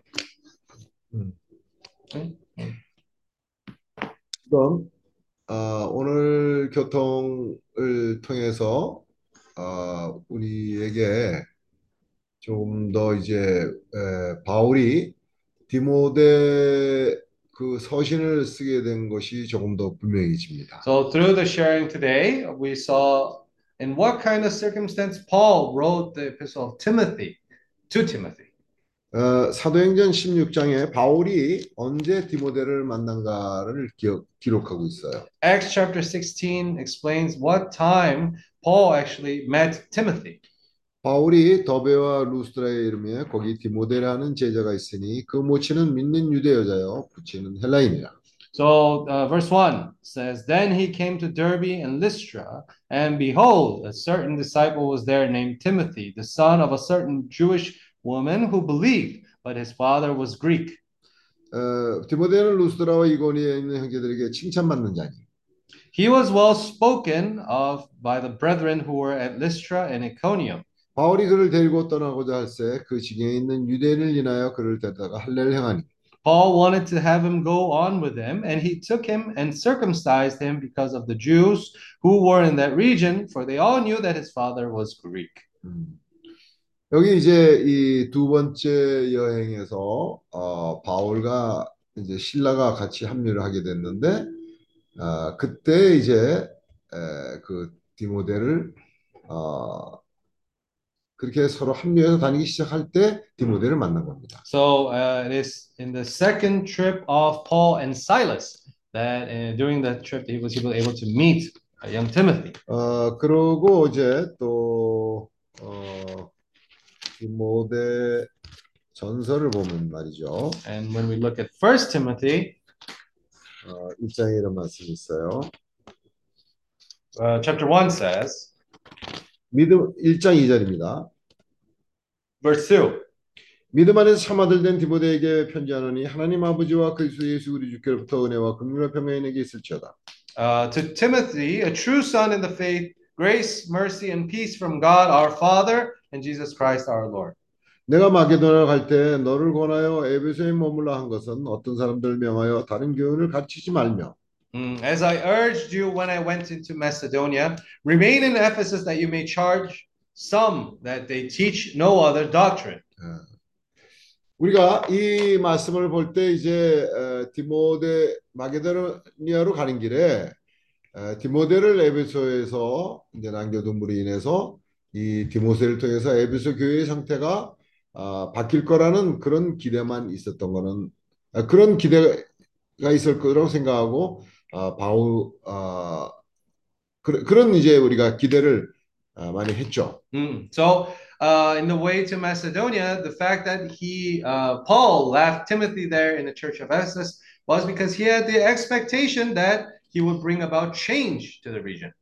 그런데 바울은 어, 많은 어, 경험을 하면서 많은 걸 체험한 사람이에요.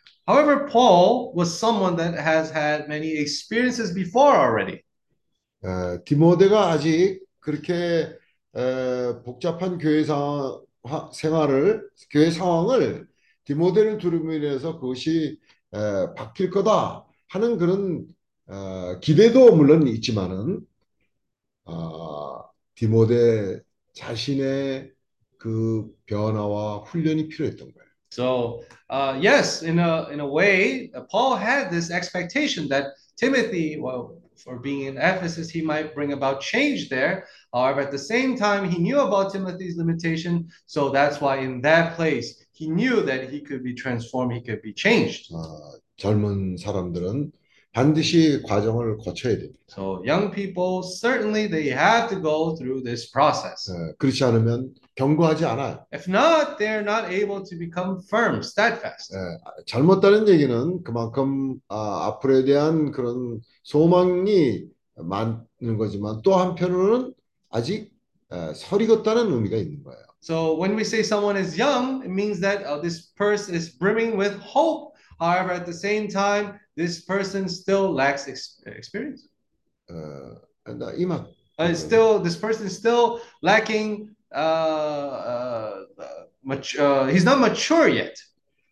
어, Maturity. 그래서 이제 거기에 대한 구절이 또 어디에 있냐면 아, 빌립보서에 보면 또 거기에 대한 얘기가 나와요. Mm, so this, there's another verse that talks about this matter. It's in Philippians.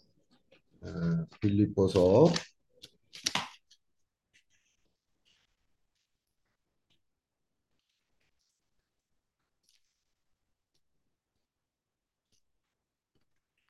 아, 2장에 보면요, 이제 에,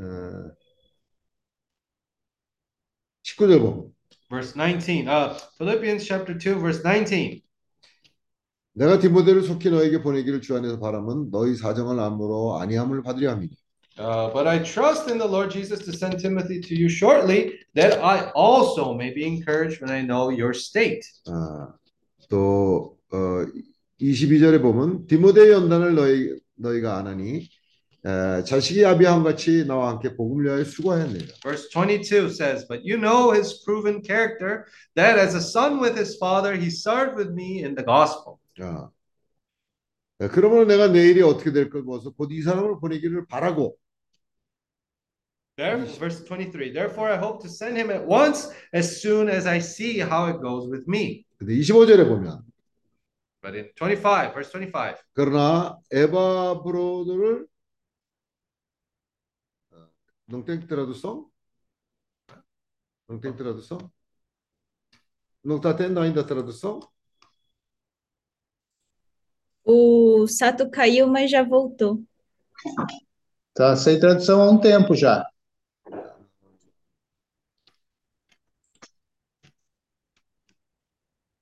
Tá. Essa tradução realmente precisamos eh, eh, aperfeiçoar, né? 음.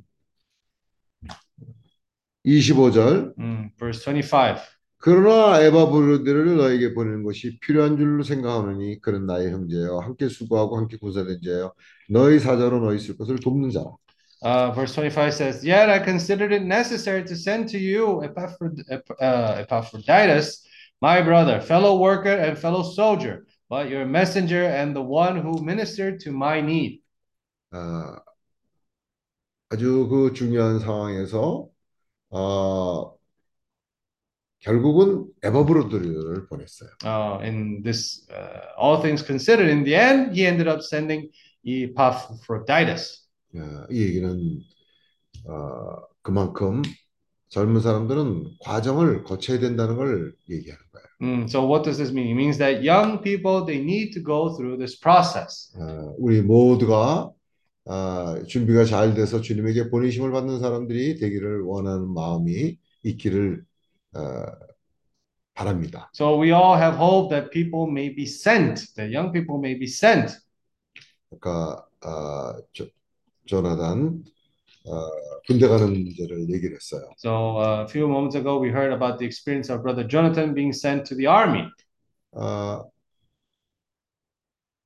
아주 좋은 아, 그 훈련이 될 거라고 믿습니다. Mm, I believe it will be a, a great uh, uh, training for him. 어, 우리가 어, 잘하는 과정에 있어서 우리가 거쳐야 되는 어, 그런 주님이 허시, 허, 허락하시는 그런 어, 상황들을 겪으면서 우리가 변화되는 거예요. So it is in uh, in our growing that uh, we are able to actually go through these experiences and be transformed. 이스라엘 백성들이 만일 어, 그들이 아, 그 예루살렘 주변에 거기만 만일 어, 살았다면 어떻게 되겠어요? Mm. Uh, so try to imagine if the people of Israel had only lived around that region of Jerusalem. 어, 예루살렘은 하나님이 정하신 곳이에요. So Jerusalem was a place where the Lord had established. 어, 거기에 에, 주님에게 제사를 드리고 할 때 예루살렘으로 가서 제사를 드리는 거예요. So uh, when they, whenever they wanted to uh, give offerings to God, they would come to Jerusalem to do that. 어, 그런데 결코 거기에 멈추는 것이 주님의 뜻이 아니에요. But uh, the will of the Lord was not uh, for uh, them to just remain there. 그것은 구약의 상징이에요. That is only a process of this uh, 상징? 상징, 에, 심볼. This is only the process of uh, the sign of the process. 예. 그런데 주님이 사람을 창조하고 제일 먼저 하신 일이 뭐냐면 생육하고 번성하여 땅을 충만케 하고 정복하라 그랬어요. So what the Lord did at first was that uh, He first created the earth, uh, He created man, and He said, uh, uh, "Be fruitful, multiply, fill the earth, and subdue it." 어, 먼저 아벤수어. Oh, He first blessed man. 그러니까 그것이 사람을 향한 하나님의 뜻이에요. Uh, that is the will of the Lord. 이 얘기는 사람이 변화돼야 된다는 걸 얘기하는 거예요. Mm, this actually talks about someone being transformed. 사람이 발전이 있어야 된다는 걸 얘기하는 거예요. It talks about this person being moving forward. 하나님이 하나님의 백성이 10년, 20년, 30년 지나도 그 백성이 변화되지 않으면 어떻게 하겠어요? If, for example, the people of the of, of the Lord for 20 years, 30 years, they never go about change, what's going to happen? 또 우리가 구원을 하나님의 생명으로 구원을 받았잖아요. 어, 거기 또 머물러 있으면 어떻게 하겠어요? Mm, And also, what happens if they just been have been saved, but they just remain in the same place? 모든 방면에서 변화가 있어요. Oh, and every aspect needs to be transformed. 거기에 가장 방해가 되는 것이 뭐냐면요. Mm, What what really hinders that? 에, 종교예요. It's religion. 종교는 사람을 묶어놓는 거예요. Religion actually ties people down. 근데 종교가 뭐가 종교입니까? 우리가 실제를 잃었을 때 종교예요. What what is religion? Whenever we lose the reality of the word of the Lord, then we fall into religion. 어, 주님의 음성을 듣지 못할 때가 종교가 되는 거고. Uh, whenever we are not able to listen to the uh, voice of the Lord, then we fall down to religion. 주님과 교통이 없을 때가 종교가 되는 거고. When we have no fellowship with the Lord, then that becomes our religion. 또 우리에게 기름 부음이 있다 그러는데 그 기름 부음이 없이 하루를 아무 느낌도 없이 사는 그 상태가 종교예요. So if we say that, oh, we have the anointing, but we live our daily living without any sentiment from the Lord, that's 어, religion. 성경 말씀을 많이 안다고 해도 결국 그런 것들이 대체할 수 없어요. Oh, so I might know a lot about the Bible, but all these things cannot substitute that.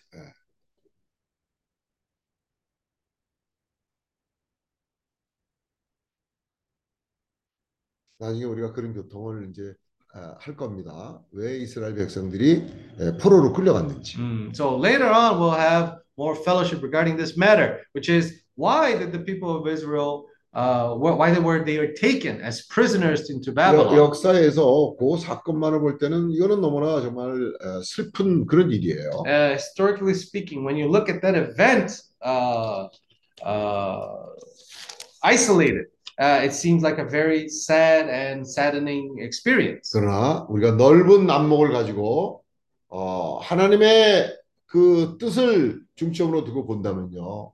이것은 전진이에요. However, when we look at the greater picture about the things that have happened afterwards as well, we see that actually that was a blessing in disguise. 이스라엘 백성들이 에, 포로로 끌려감으로 인해서 바빌론의 그 발전된 상을 볼 수가 있었고 So, because the people of Israel, they were taken as prisoners to Babylon, they were able to know, to meet this very developed nation. 에, 사람들이 얼마나 발전돼 있나 사람들이 얼마나 깨어 있냐 하는 것을 보게 된 They 거예요. were able to see how people were developed, how much people were awake. 그 시골에서만 살아서 그 상태만 있었다면요. 어, 뭐 10살, 15살 될때 아주 아주 눈이 바짝바짝 빛나는 사람도 그 다음에 한 5년 후 10년을 가보면요. 금방 늙어요. Uh, if they remain only in one place there, let's say like the country region, right? Uh, no matter how someone might have been uh, so living, uh, brimming with life, after five or ten years remaining in the same place like that, uh, everyone turns old. 어, 우리가 어떤 것에 우리랑 관계되는 그런 지역에 가서 거기 교회 형제들 젊은 청년들 말이에요. 어, 15살, 20살, 25 아주 어, 뭐 어, 형제든 자매든 아주 참 빛나는 그런 사람들이 있어요. Mm, so uh, yeah, we have many young, uh, let's say, full of uh, brothers and sisters, young brothers and sisters who are uh, have a lot of promise. 근데 5년 후, 10년 후 가보면요. 금방 늙을 뿐 아니라 낡아요. Uh, but sometimes you would see them five or ten years later. Uh, many them, many of them are in a situation that are grow have they have grown already old. 그래서 그런 상황을 통해서 주님이 바깥으로 데리고 나가시는 거예요. Mm, so that's why the Lord brings them outside. 예. 왜냐하면 자기 아, 자기 발로는 그렇게 안 하니까 Why? 하나님의 뜻을 행하는 어, 그것을 하지 않으니까요. Because the people there, they don't go on their own to where the Lord is guiding them. 하나님 우리를 사랑하시잖아. Uh, the Lord loves us. 우리가 하나님의 생명과 본성에 참여하고 함으로 인해서 발전하는 그런 사람들이 되기를 원하고 이 세상을 정복하고 다스림이 되기를 원하는 거예요. Uh, we, the Lord desires us because He loves us. He wants to go uh, to these different. He wants us to go to these different places to dominate, to uh, subdue those places and grow in life. 근데 그 가나안 산지에만 머물러 있으면요. 어. 무슨 발전이 있겠어요? But for example, if they just remain in that region of Canaan, how would they move forward? 그래서 어, 어떤 때는 아시리아로 끌려가게 되고 또 바벨론으로 끌려가게 되고 나중에는요. 어떻게 되냐면 어, 로마로 끌려가게 돼요. Mm, so uh, that's why the Lord brought up situations so that sometimes they will be taken to Assyria, they will be taken to Babylon, and in the end, we see them they were taken to Rome even.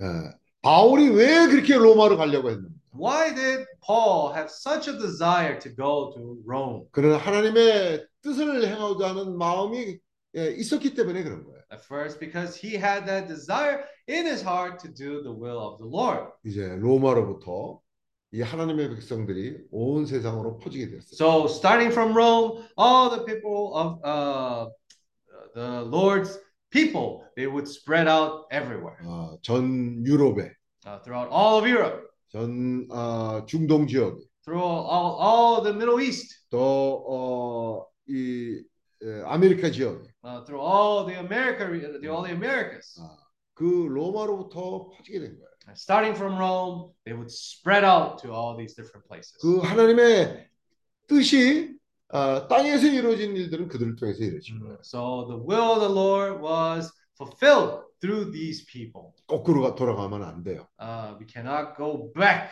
그들이 다시 가나안으로 돌아가서 어, 옛그 자기 시골로 돌아가면 안 돼요. They could not turn back all the way to Canaan to that countryside. 하나님이 예비하신 곳으로 나가야 They 돼요. have to go out to the place where the Lord has. 거기에 우리를. 온전케 하는 주님의 손길이 있어요. There is that hand of the Lord which perfect us. 그러면 우리가 아, 낡지 않고 더 전진하게 되는 거고. That way, we will not grow old, we will move forward more. 예.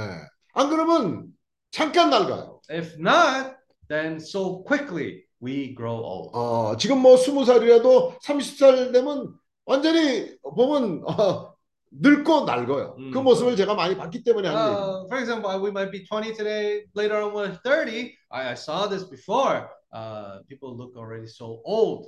그렇게 되면 커뮤니케이션에도 문제가 있고 Uh, that way, they have hard time communicating. 또 어, 고집이 세지게. Uh, they also become stubborn. 왜냐면요. Why? 사람들이 있는데 가야 사람들이 다듬어지는 거예요. Why? Because if they go to where people are, then that person will also change. 사람을 떠나서 고립된 생활을 하게 되면요. 아주 그 어, 아주 그 고집도 어, 힘들어요. Uh, if we remain just in one place, living a very isolated life, then we become even very stubborn. 아, 얘 한국에서 그랬어요 옛날부터 자식을 낳으면 어, 서울에 보내라 그런 말이 있었어요. So there used to be a saying that when you have a child, send them to Seoul. 아, 거기 서울에 가면 뭐 어, 그, 뭐 좋은 사람도 있고 나쁜 사람도 있고 뭐 훌륭한 사람도 있고 뭐도 있고 다, 어, 다 있지만은 그런 가운데서 사람이 깎이고 어, 하면서 어, 단련이 되고 연마가 되고 그럴 때 사람이 표현력도 커뮤니케이션도 느는 거고 어, 합당하게 그 하나님의 생명이 표현될 수가 있는 거예요. Mm, so that way, if he goes to Seoul, uh, he will meet bad people, good people, but there his communication will develop. He will real, he will know how to fend off for himself.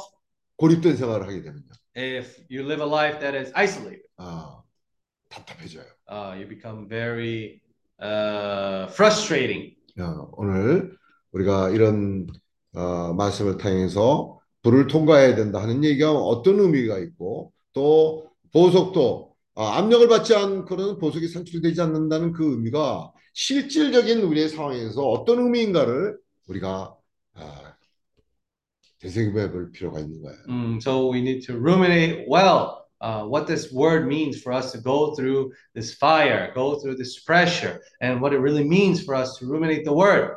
고난이라는 게 참된 의미가 무엇인지 What's the true meaning of suffering? 또 어, 우리에게 있는 압력이 어떤 일인지 And what is this pressure that we go through? 오늘 어, 읽었던 그런 구절들이 어, 그냥 우리가 표면적으로만 지식으로만 아, 받기에는 훨씬 더 실질적이고 어, 체험을 할 수 있는 아, 그런 말씀들이기 때문에 되새김을 해야 돼요.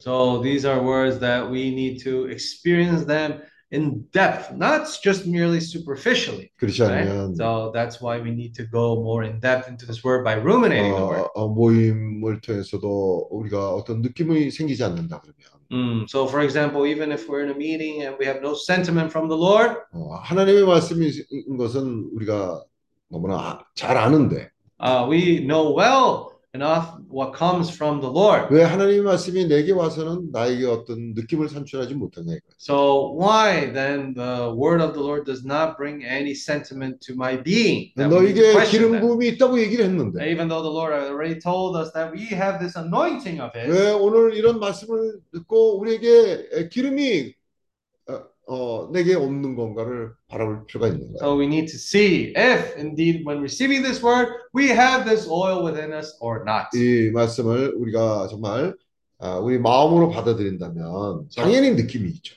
If we receive this word in our being, uh, certainly that we will have a sentiment from the Lord. 당연히 에, 빛이 있죠. Certainly we will have light. 아, 넷째 날의 빛이 We will have this light of the fourth day, 어, surely. 어, 정말 이 말씀이 어, 살았고 운동력 있는 그런 말씀으로서 나에게 느낌이 있을 것이고 So this word is a word that is uh, gives a sentiment and is efficient. It's powerful. 어, 주 예수야 Oh Lord Jesus. 아, 우리가 아, 이런 말씀을 좀 더 깊이 있게 에, 받아들일 수 있는 그런 어, 마음이 있었으면 좋겠습니다. Mm, so we'd like to have a heart uh, with a more uh, 기쁨? 뭐?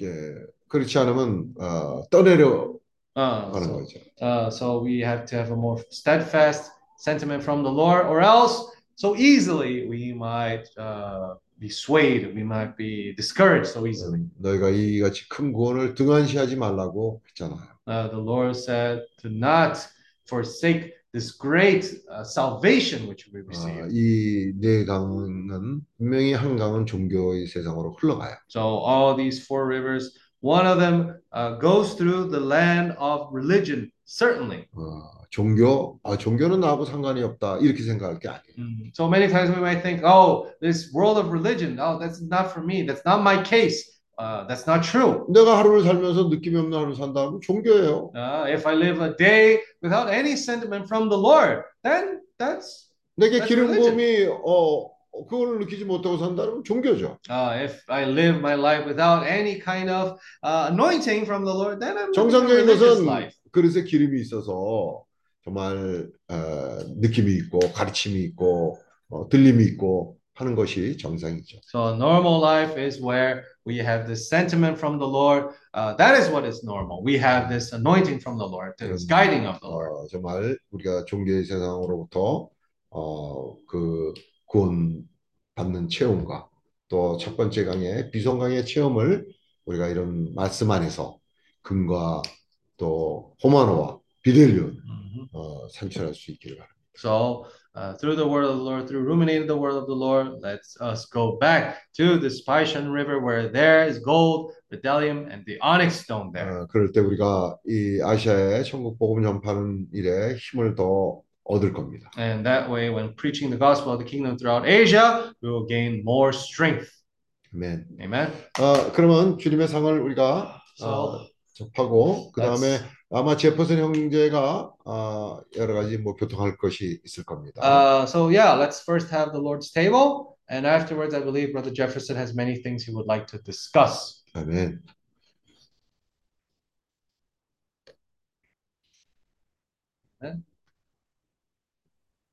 Amém? Senhor Jesus. 아멘. Ô, Senhor Jesus, amém? 아멘. 세월 Sentado pela mesa do Senhor. Ah, thank you, Lord, for your table. 저 주님의 상을 위해서 감사합니다. Uh, once again, Lord, this first day of the week, we want to remember all of your sacrifice towards each one of us, Lord. 저 주의 이, 이 일주일의 첫날 첫날이 아, 우리가 주님을 위해서 해주신 모든 그런 아, 희생과 우리를 위해서 죽으심을 우리가 기억을 합니다. 아멘. Once again, Lord, we want to thank you for your love of always having this long suffering to us, always persevering, Lord, and perfecting us. 저 주님의 그런 사랑을 통해서 이 오래 참음과 우리를 온전케 하시고 계십니다. Lord Jesus, we want to truly understand what is these sufferings that uh, bring us, that produces perseverance. 저 우리가 압니다. 이런 모든 고난들이 이런 고난들로 말미암아 우리가 또 이 인내가 산출이 되는 것입니다. 아멘. Oh Lord Jesus, Lord, indeed, uh, you need time to prepare a person to your work. 저 어, 그렇습니다. 이 주님의 일에 위해서 사람을 준비하려면요 시간이 필요합니다. 아멘. That is why we need to use well our time. We need to save our time. 그렇기 때문에 우리가 이 시간을 아껴야 합니다. 아멘. Oh Lord Jesus, 그래서 Lord, in preparing a person is not something that it's done only by prayer in a miraculous way, but it's a process where we go through sufferings. 저 누구를 준비한다는 것은 그냥 단지 기도만 한다고 음. 어, 그렇게 사람이 준비되는 것이 아닙니다. 그냥 어, 막행 맥- 막행함으로 어, 사람을 온전케 하는 것이 아니라 아멘. 그것이 온전케 하는 그런 과정이 필요하고 또 많은 그런 고난을 통과하는 것도 그런 과정이 필요합니다. 아멘. And during this process, you prove our hearts, you perfect our character, uh, especially the resilience, the perseverance, so this person can be someone useful in your hands. 이 과정을 통하여 사실 우리가 또 온전케 됨으로 거기에서 이 주님의 사역에서도 유용한 사람으로 변화가 될 수가 있습니다. 아멘. Oh Lord Jesus, 어, why, Lord, 아멘. you so you can give us this long-term vision, Lord. We don't want to be focused on the moment, but we want to see the big picture. 자, 더 이상 이런 어, 어, 짧은 그런 시선으로 보지 않고 긴 항목으로 주님이 준비하신 것을 보기를 원합니다. 어, 주 예수여. Oh, Lord Jesus. 어, 주 예수. Jesus, Lord, uh, once again, we want to renew our consecration. We want to renew our vows to you. 자, 어, 또다시 우리의 그런 헌신을 주님께 새롭게 합니다. 아멘. Amen, Lord Jesus. 자, 아멘. 아멘. Ó Senhor Jesus, amém. Lord Jesus, Obrigado, Senhor, pela tua mesa. thank you, Lord, for your table. Essa 아멘. mesa é de total consagração do Senhor. Mm, this table is a table of total consecration of us to you. 주님의 아멘. 상은 주님에게 헌신하는 상입니다. O Senhor tomou o cálice da maldição Lord, you've taken this cursed uh, cup. 주님이 저주의 사- 잔을 주님이 어, 마셨습니다. 아멘. Uh, so you took it so we could take the blessing cup. 아, 주여 주님이 저주의 잔을 마심으로 우리가 오늘 이 축복의 잔을 어, 누릴 수 있기 위해서 주님이 하셨 아멘. 희생하셨습니다. 음.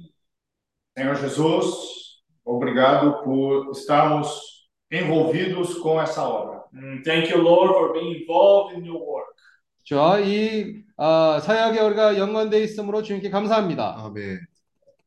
Queremos é, ruminar mais e nos aprofundar mais na Sua palavra. 음, 우리가 더 되새김을 하고 주님의 말씀 안에서 더 깊게 들어가기를 원합니다. 아, we want to ruminate more your words and we want to enter more deeply into your words. 아멘. 음, 맞아요. Senhor, essa palavra de hoje, de penetrarmos mais nessa questão dos sofrimentos. And also, Lord, we want to penetrate more about this concept of sufferings. 자, 그리고 우리가 더 이 말씀에 이 아, 에, 고난에 대한 더 깊이 우리가 들어가기를 원합니다. Senhor, queremos, não queremos é, é, ficar estagnados num lugar só, parados com a situação em Jerusalém. Mm, Lord Jesus, and the, we don't want to stay stagnant in one place, just like the church in Jerusalem. 자, 우리가 예루살렘 교회처럼 이렇게 한 군데서 정체돼 있는 것을 그 상태에 떨어지기를 원치 않습니다. 아멘. Queremos ser pessoas que seguem é, de perto ah, o sentimento da unção do Senhor. And Lord, but we need to, we want to be those people who follow the sentiment of the anointing. 자, 그리고 우리가 이 주님의 기름 부음을 따라가는 그런 자가 되기를 원합니다. Perceber que se ficarmos parados, ó, seremos pessoas acomodadas e sem nenhuma transformação. Uh, so we want to realize that if we stay idle in only one place, Lord, we will fall in a comfortable zone and we won't have advancement, development ourselves. 자, 우리가 정체돼 있으면 그런 안락한 상황 가운데서 떨어지게 되고 그런 변함없이 생활을 살게 되는 겁니다. 아멘. Senhor, o Senhor precisa de pessoas é, que o Senhor possa confiar em entregar o Evangelho, espalhando, espalhando o Evangelho. por Because you, Lord, you need people who are trustworthy so you can entrust your gospel so these people can spread this gospel. 그렇죠. 그리고 우리를 통해서 더 이 복음을 전파하는 데서 더 부유하게 해 주시옵소서. Mesmo passando pelas dificuldades, mesmo passando pelas pressões, queremos enxergar isso com muita esperança. Uh, Lord Jesus, yes, even though we will we are going under a long process, but we want to have hope. 자, 이런 어려움들과 이런 상황들을 우리가 겪었을지라도 그래도 우리의 마음속에서 그런 소망이 있기를 원합니다. 아멘. Estamos sendo preparados, estamos sendo, eh, nos tornando pessoas adequadas para o Senhor poder nos enviar. Lord Jesus, and we are being perfected and becoming more adequate people so we can serve you, we can serve you better, Lord. 자, 아멘. 합당한 사람으로 조금씩 조금씩 더 준비되고 있는 과정에 있습니다. Por isso, abençoa nossos irmãos, abençoa nossos jovens, que todos nós juntos eh, sejamos encorajados e nos encorajemos continuamente. 자, is uh, thank you, Lord, because thank you for the young people, for uh, the middle age, the old brothers, all of us who want to be perfected. Muito obrigado, Senhor. Amém. 감사합니다. 우리 청- 특히 청년을 위해서 감사합니다. 우리가 모두 다 온전케 되는 것이 필요합니다. 주여 감사합니다. 아멘. Thank you, Lord Jesus. Amen. Amém. 네.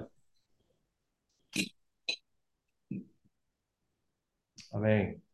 So right now we'll take this time to make our offerings. Amen. So 지금 이제 우리가 헌금을 시, 헌, 헌금하는 시간을 갖겠습니다.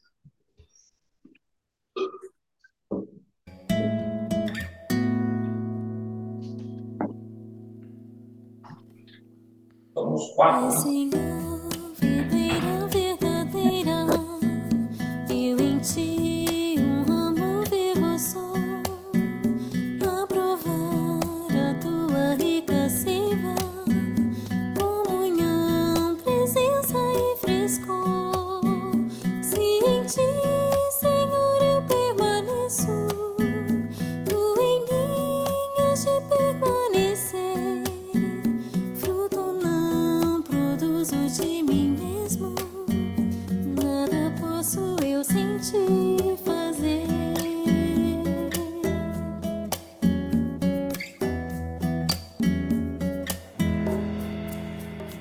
Já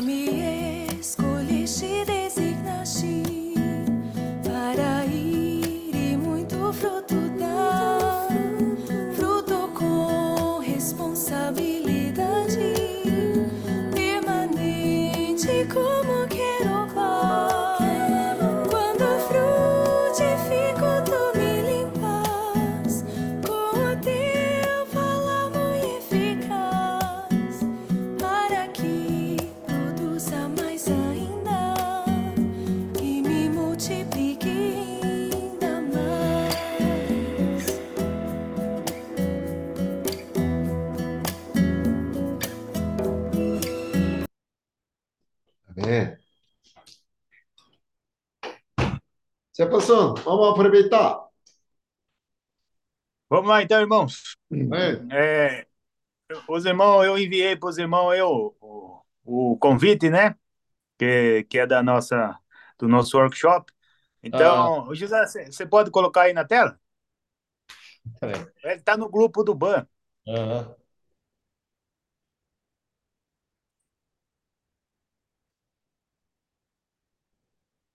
Por gentileza.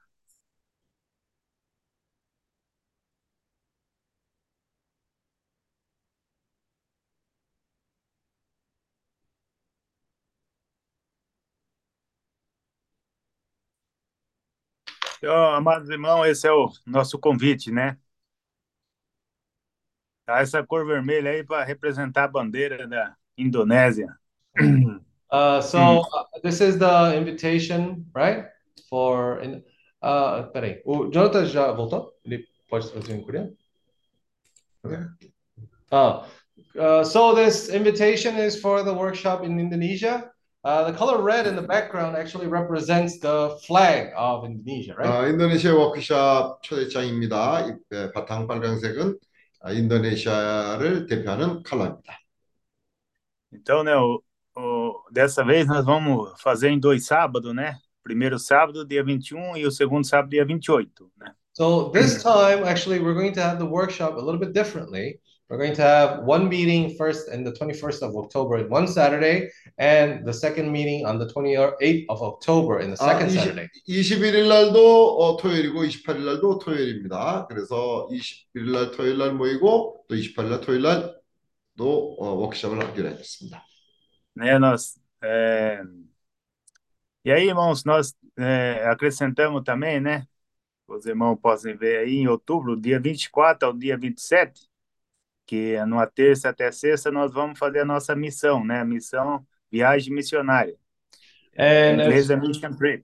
and as you can see there from October 24th to October 27th, uh, we'll take that time to actually visit a few cities in Indonesia. As we can see here in the invitation is written as mission trip.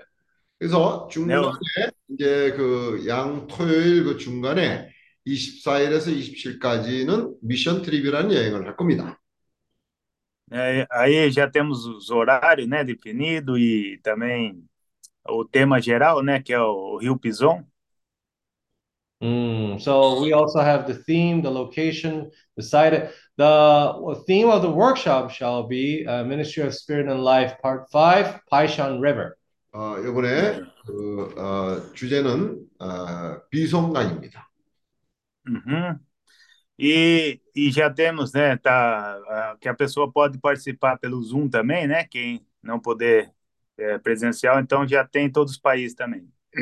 Uh, so for the people who won't be able to participate physically, uh, this is also an invitation for them to be able to participate in Zoom uh, in that time. 거기까지 가서 참석하지 못하는 분들을 위해서 줌으로 참석할 수 있도록 줌 시간을 여기에다가 적어 드립니다. Uhum. Então, é, tem alguns países aí, né, no caso, a- a- lá na Indonésia vai ser à tarde, então vai ser de madrugada, né? Uh, volta, volta, isso, no Brasil, né? So uh, Acho que é actually, o Brasil, né? uh, only only Brazil. Uh, the, the the the meeting in the 21st of October. Uh, 잠깐만, 그러면 20, ah, okay, okay. So the first meeting in Brazil time shall be on Friday, on 20, 20th of October, 11 p.m. And the second meeting, the 21st of October, the meeting is going to be 3:30 a.m. 어, 브라질 시간으로는 20일 금요일이 되겠죠. 그래서 밤 11시에서 새벽 1시 반까지가 시간이 되겠습니다. 브라질, 아르헨티나는 동일한 시간입니다. Mas ó, o, o brasileiro está acostumado a levantar aí para assistir jogo do Brasil, então vai- vai- não vai ter problema.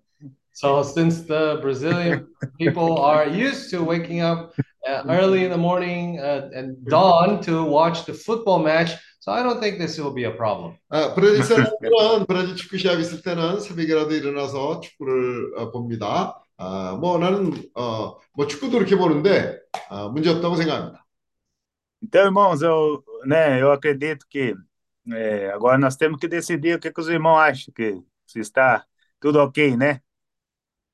자, 이제 여기 여러분들한테 이렇게 보여드린 거는 다 이 정도면 괜찮은지 또 시간대나 이런 거 어, 같이 체크를 해보기 위해서 여러분들에게 보여드린 겁니다. So we're actually showing this invitation here for everyone to check so that uh, we can just move ahead with the uh, preparations. Porque, irmãos, qualquer irmão pode enviar, né? Porque vai ser transmitido pelo Zoom também, né? So this will be actually broadcast through Zoom, so everyone can join. 어, 모두가 여기에 동참하기를 원하는 마음으로 여러분들에게 보여드린 겁니다.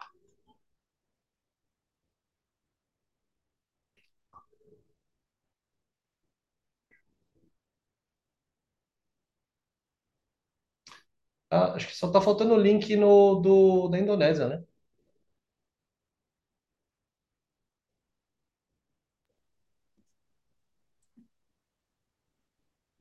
Ah, tá. É separado? Ok. Esse é o link para a reunião online, né? Ah, tá bom. Uhum. E esse é quem vai participar fisicamente, esse é o local, né, que vai ter. É o, não vai isso, precisar o de o sense. endereço. So, uh, uh, the, the Indonesian, so this is a part of the invitation where it's more for the people who'll be attending the meeting physically. And for those who'll be attending on online, uh, if you go a little bit, scroll downwards, you can see that uh, actually Vietnam, uh, Cambodia, all these places have the same timeline. So that's uh, that's the time that the meeting shall be. 아, 여러분이 한번 자세히 보시고 이렇게 에, 스크롤하면서 네, 올려 내려보시면서 시간대를 보시면 여기다 상세하게 다 표현이 잘 되어 있습니다. 한번 여러분들도 체크해 보시기 바랍니다.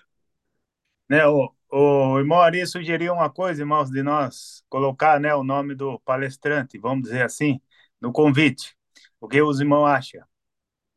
So Brother Ari suggested to have the people, the person who will be sharing the word there uh, in the invitation. What do you guys think? 아, 아리 형제가 여기 지금 그 어, 말씀을 아, 전할 사람의 이름이 에, 없다고 아, 이름을 넣는 게 좋지 않겠느냐 이런 제안을 했습니다.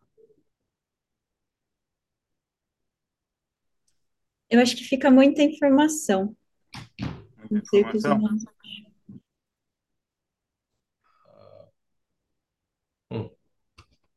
아, 지금 실제자면은 어, 너무 어, 여기에 너무 내용이 너무 복잡해지지 않겠느냐 하는 그런 염려를 아, 얘기했습니다. Mm, Sister Cynthia is saying that maybe there's too much information here. Might be a little bit crowded.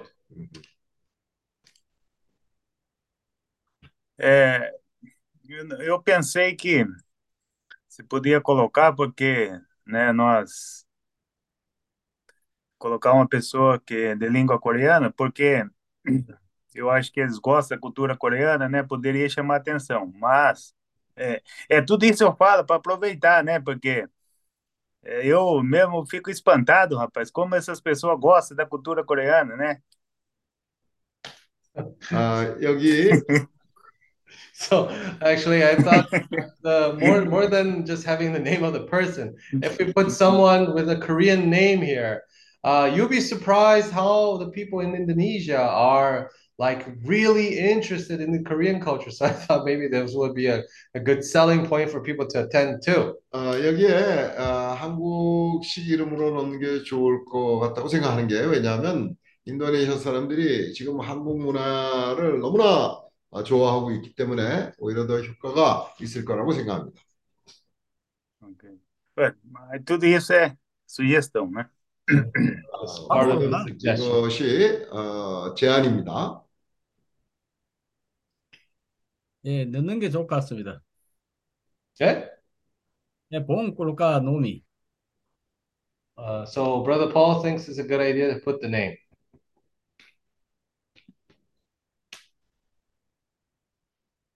노미 이름은 김. Uh, the name of Brother Kim.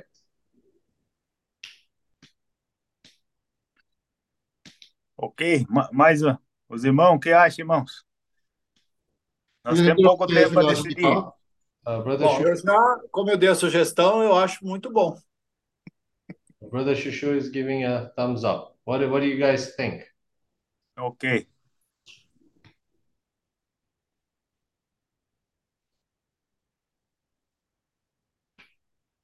Então, vamos colocar então, né?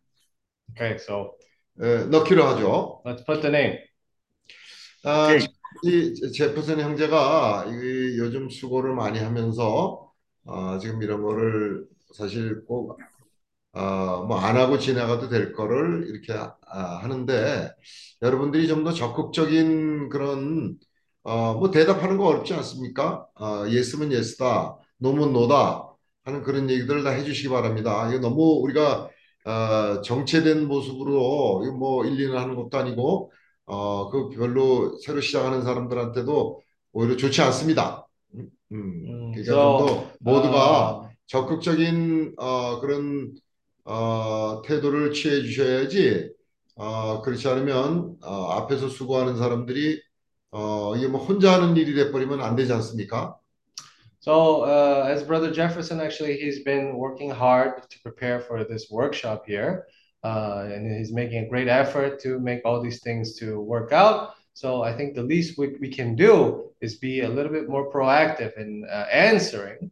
Uh, I don't think it's too costly, it's too difficult for us to answer yes or no, this is good, this is bad, right? I think this is the least we can do because even for the people who are newcomers, this is going to be a very important thing for uh, for them to see. Uhum. Então, irmãos, a parte do convite, né? Estamos ok então, né? Okay, so now regarding the, the, the invitation, I think we're all set in this matter. 그래서 어, 이름을 넣기로 하죠. É, agora é o seguinte, irmãos, né? Esse, oh, Jefferson, quando colocar, Uhum. eh, eu acho que só colocar Kim, já tá bom. É, só aqui, só aqui para andar no trabalho. o coreano tem tanto Kim, já colocar Kim eh, já é, né, mais atraente, como você tá achando, tá bom? É, ok. Identifica então como palestrante Kim ou orador Kim? Qual, qual vai ser o. Coloca speaker, speaker Kim. É, speaker. Ok. Ok, muito Ok. bom. É, então, irmãos, é, Instead of putting the full name, just put Kim, right? As Brother Jefferson was saying, uh, for attracting people, uh, only that name. Agora nó- nós estamos trabalhando, irmãos, para ver o custo, né, de cada refeição e o custo também do lugar, né? E também, é, é, então, os irmãos vão entregar para mim, é, acho que até segunda, isso, porque nós tivemos uma reunião na sexta. E isso, pode falar, José. Uh, Jonathan, acho que precisa traduzir para o coreano agora, né? Quando o Jefferson fala. Uh, so regarding the housing and the food, uh, the, our, uh, the sisters and the brothers and sisters are re, uh, are trying to figure out how to do what's the cost, and I think by next Friday they'll have the answer for that. É. Então, irmãos, é, é, é só que na Indonésia tem um negócio meio estranho, assim, que quando você convida a pessoa, né, quer dizer, você está convidando, então a pessoa entende que você vai suprir, né, os custos, as coisas. E, e às vezes falaram que até o táxi a pessoa tem que pagar, né? Eu achei meio estranho, né? Só que então, o que eu estou pensando? Como é a primeira vez, né, que nós vamos convidar essas pessoas, e o custo não é tão alto, eu acredito que daria para nós suprir, né? O, qual, qual custo aí você está falando? O custo do, do, do- da refeição ali, que vai ser feita no local, né? Então, custo da refeição, só, só refeição então, né? So, Refeição e locação da estrutura, né? Todo o evento. Do evento, né? So actually, uh, for example, there, the, uh, Indonesia has a kind of peculiarity where, for example, when you invite someone to come, uh, it's kind of understood that you're kind of going to invite them and also pay for them uh, for whatever cost there might be there, right? Uh, strange sometimes when you say, I'm going to invite you, even the transportation, maybe the taxi, they kind of understand that you'll be paying for that. So I think cost wise, it's not such a, uh big amount. So for the people that we invite there in Indonesia, I was thinking, how about we uh, burden the costs uh, for, like say, for food or for the cost of them participating there in the workshop. Bom, mas lógico, eu tenho que perguntar para os irmãos o que, que os irmãos acham disso, né? But before I make any decisions, I would like to hear the brothers and sisters' opinion. Quanto é o valor? Ah, eu estou chutando aí que por, por cabeça ah, pode ficar aí 10 dólares, né? Por cabeça, mais ou menos. Total? Ou mais. Hein? Total? Eu acredito que sim. Mas eu vou ter isso mesmo em mão segunda-feira, né? Mas eu Monday, calculando mais ou menos. Uh, É, So Brother Jefferson has an estimate for all these costs that we will be that uh, he's thinking about burdening for the people who will be invited.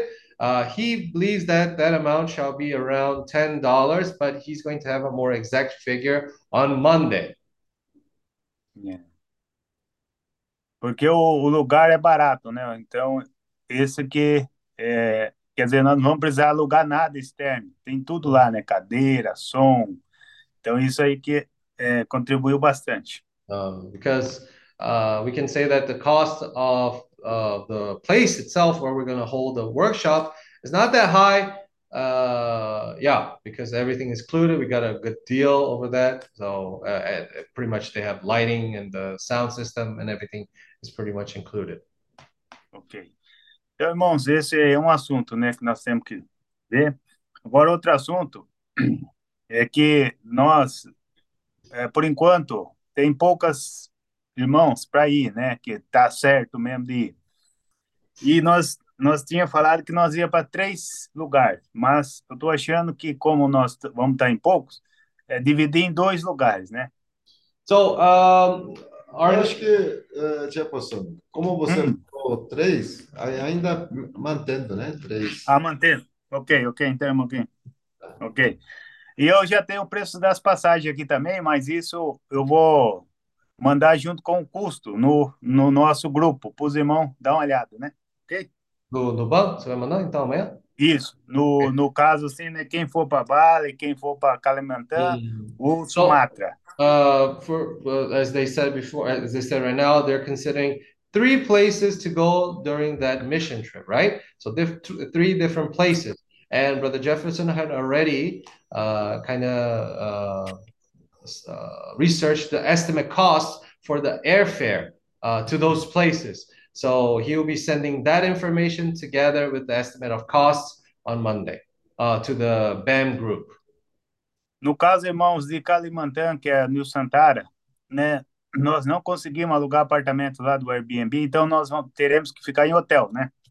So, for example, in the case of Kalimantan, the, the new capital, uh, Nusantara, uh, we weren't able to find any housings uh, through Airbnb. So that's why we will end up, uh, there's uh, the only option that we had is for reserving hotel rooms.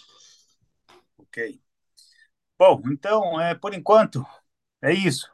Aí o, o custo do, do hotel também vai junto, né? Você falou, né? Amanhã, né?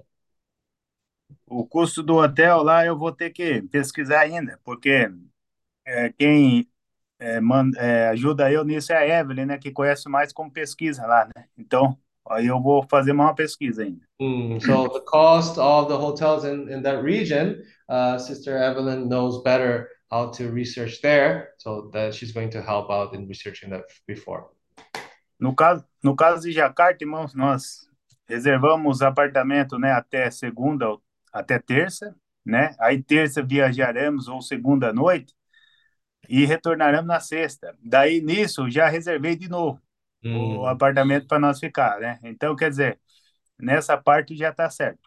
okay. So, for example, for the apartments in uh, Jakarta, where we're going to hold uh, where we're going to hold the workshop, I've already uh, rented the apartments uh, during the period of the workshop, uh, all the way through. So we're going to have the workshop on Saturday, all the way through uh, Tuesday. On Tuesday, and Tuesday that's when we leave to our mission trip. However, we're coming back on Friday and holding uh, and holding the workshop once more on the other Saturday. So that period of time, to the second half, also I've reserved the apartments there in Jakarta. Uhum. Quantos, ap- você- quantos apartamentos são? Ah, nós reservamos três. Três, né? Uhum. Capacidade de? Ah, ah, tem um que pode ficar seis pessoas, o outro cinco e o outro quatro. So, okay, so the three, uh, he had rented three apartments in Jakarta, capable of holding one room six people, another room five people, another room four people. So in total, 15 people. Uhum. Melhorou muito, né? Em vez de 11 pessoas ficar junto, né? É que a vantagem desse apartamento, irmãos, é que é tudo no mesmo lugar, né? Hum. Então vai ser fácil para nós reunir, né? Dá oito horas lá embaixo. Aí todo mundo já sabe, né? Muito bom. Mm, so É. the, the advantage of this apartments is that it, it's in the same place. So it would be very easy and convenient for us to, oh, let's have a meeting, everyone downstairs, eight o'clock. Uh, uh, É, precisou comprar alguma coisa no supermercado? Tem ali, uh, é, no, pró- no próprio prédio. Uh, oh, oh, also, if you need to buy anything, the supermarket is within the building itself. So it's very convenient. Uhum.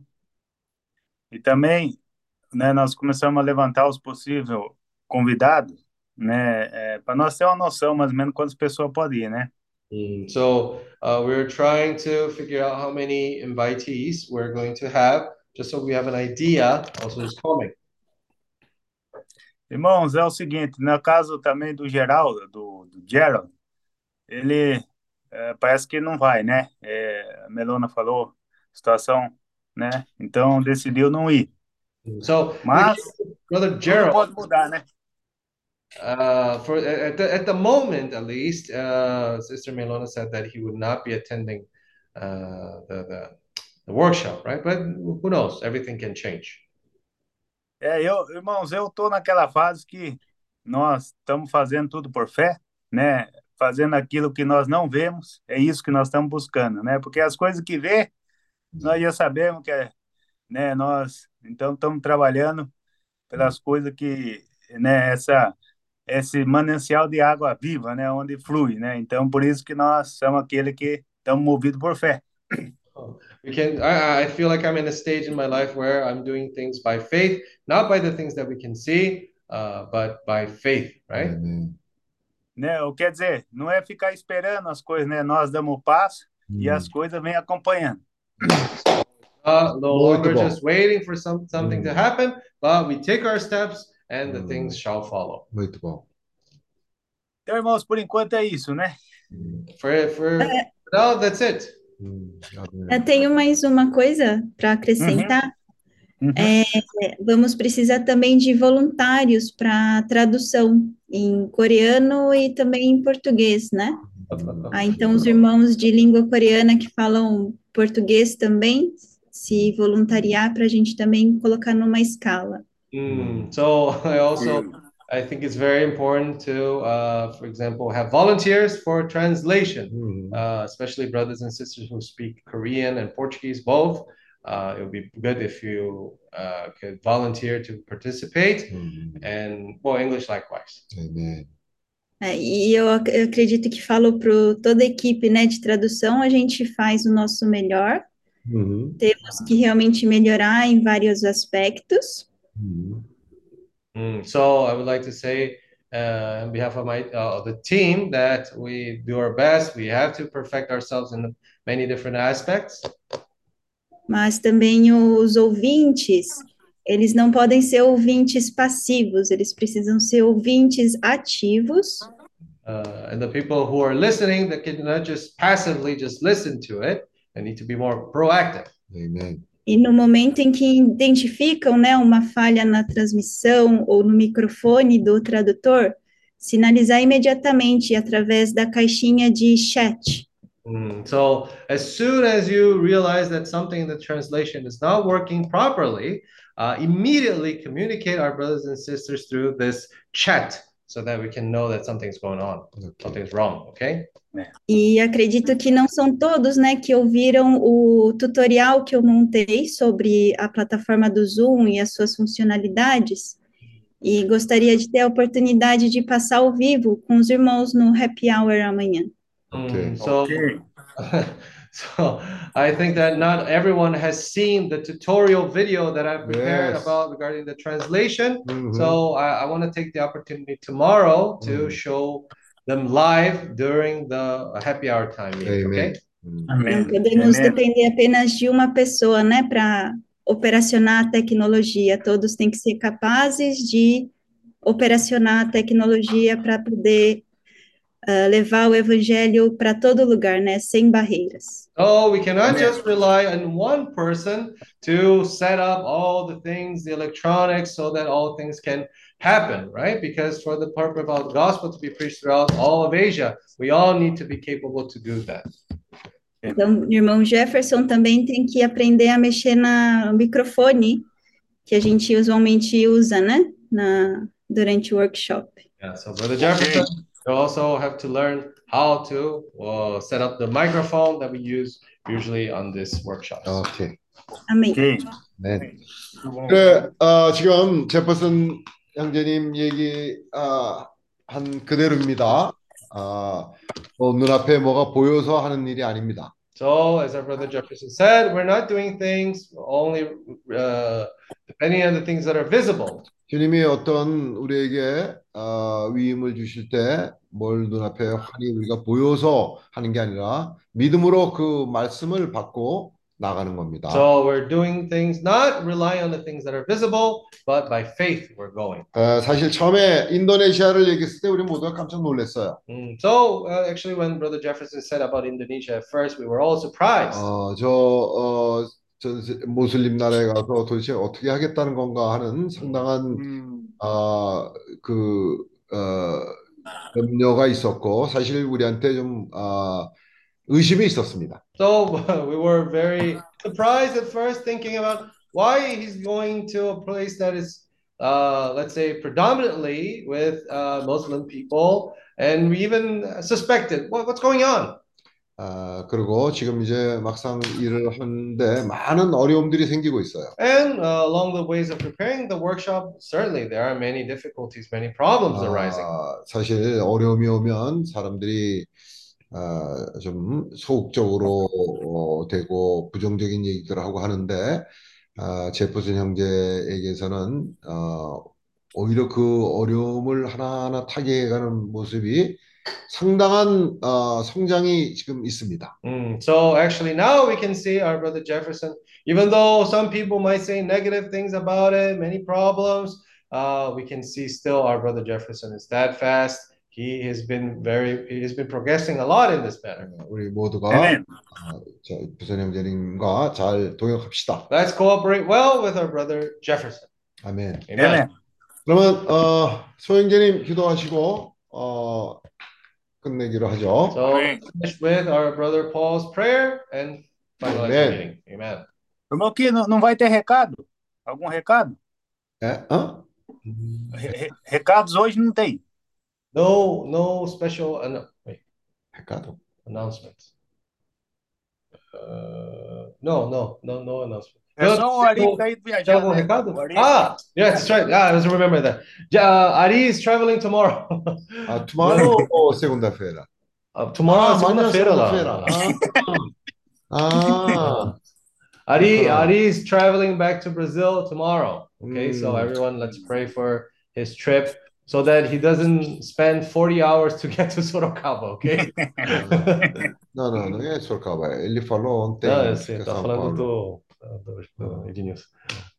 Okay, so yeah, let's pray for our brother uh, Ari so that he can uh, arrive safely. Uh, Eh, você que- vai para Seul sozinho, Ari?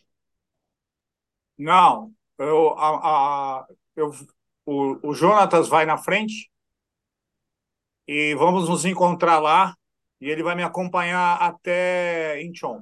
Uh, uh, okay, okay, okay. Amen. Okay. Amen. So brother Jonathan is going to go ahead and he's gonna accompany me all the way to Incheon, Incheon Airport. Ah, coloca horário, né? É. Coloca horário de voo do Incheon. irmão Ari. Mm, né? so later we send the uh, schedule. Uh, Coloca no, ban no, no banco.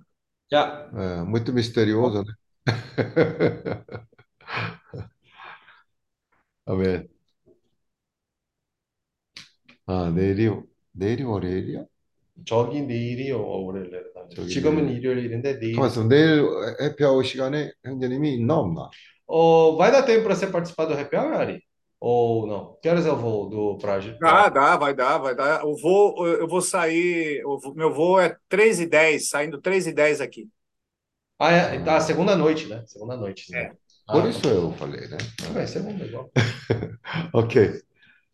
Ok. Ok. Amém. Amém. Oh. Senhor Jesus. Amen. 잠깐만. Oh, Lord Jesus. Amen, Amen. Lord Jesus. Oh, 기농 Jesus. 아멘. Oh, 기농 Jesus. 아멘. 어, 인도네시아 목사 모임을 주님 축복하옵소서. Uh, bless the workshop in Indonesia, Lord. 아, 우리가 말씀을 신뢰하기를 원합니다. Lord, we want to uh, trust in the word. 옆에 손계가 말했던 것처럼 어, 믿음을 따라 주님이 주심을 어, 주신 말씀을 따라 행하게 하심을 인하여 감사합니다. Like our brother Jefferson said, Lord, we want to act according by faith. 어떤 상황에 영향을 받지 않고 이런 상황을 통해서 우리가 더욱더 견고해지고 주님 앞에 믿음을 사용하는 것을 배우기를 원합니다. Not being influenced by circumstance, but we want to move by faith. 어, 늘 우리가 이 일에 더 준비되고 합당하게 되기 위하여 우리가 늘 당신 앞에 열려 있고 준비되고 온전게 되기를 원합니다. Lord, we want to be more prepared, more become more adequate people. Lord, we want to go through this process to be transformed. 다시 한번 인도네시아 목사 모임을 어, 축복하며 함께 동료하기를 원합니다. Lord, bless this workshop in Indonesia. We want to cooperate together for that purpose. 아멘. 아멘. 아멘. 아멘. 수고들 많으셨습니다.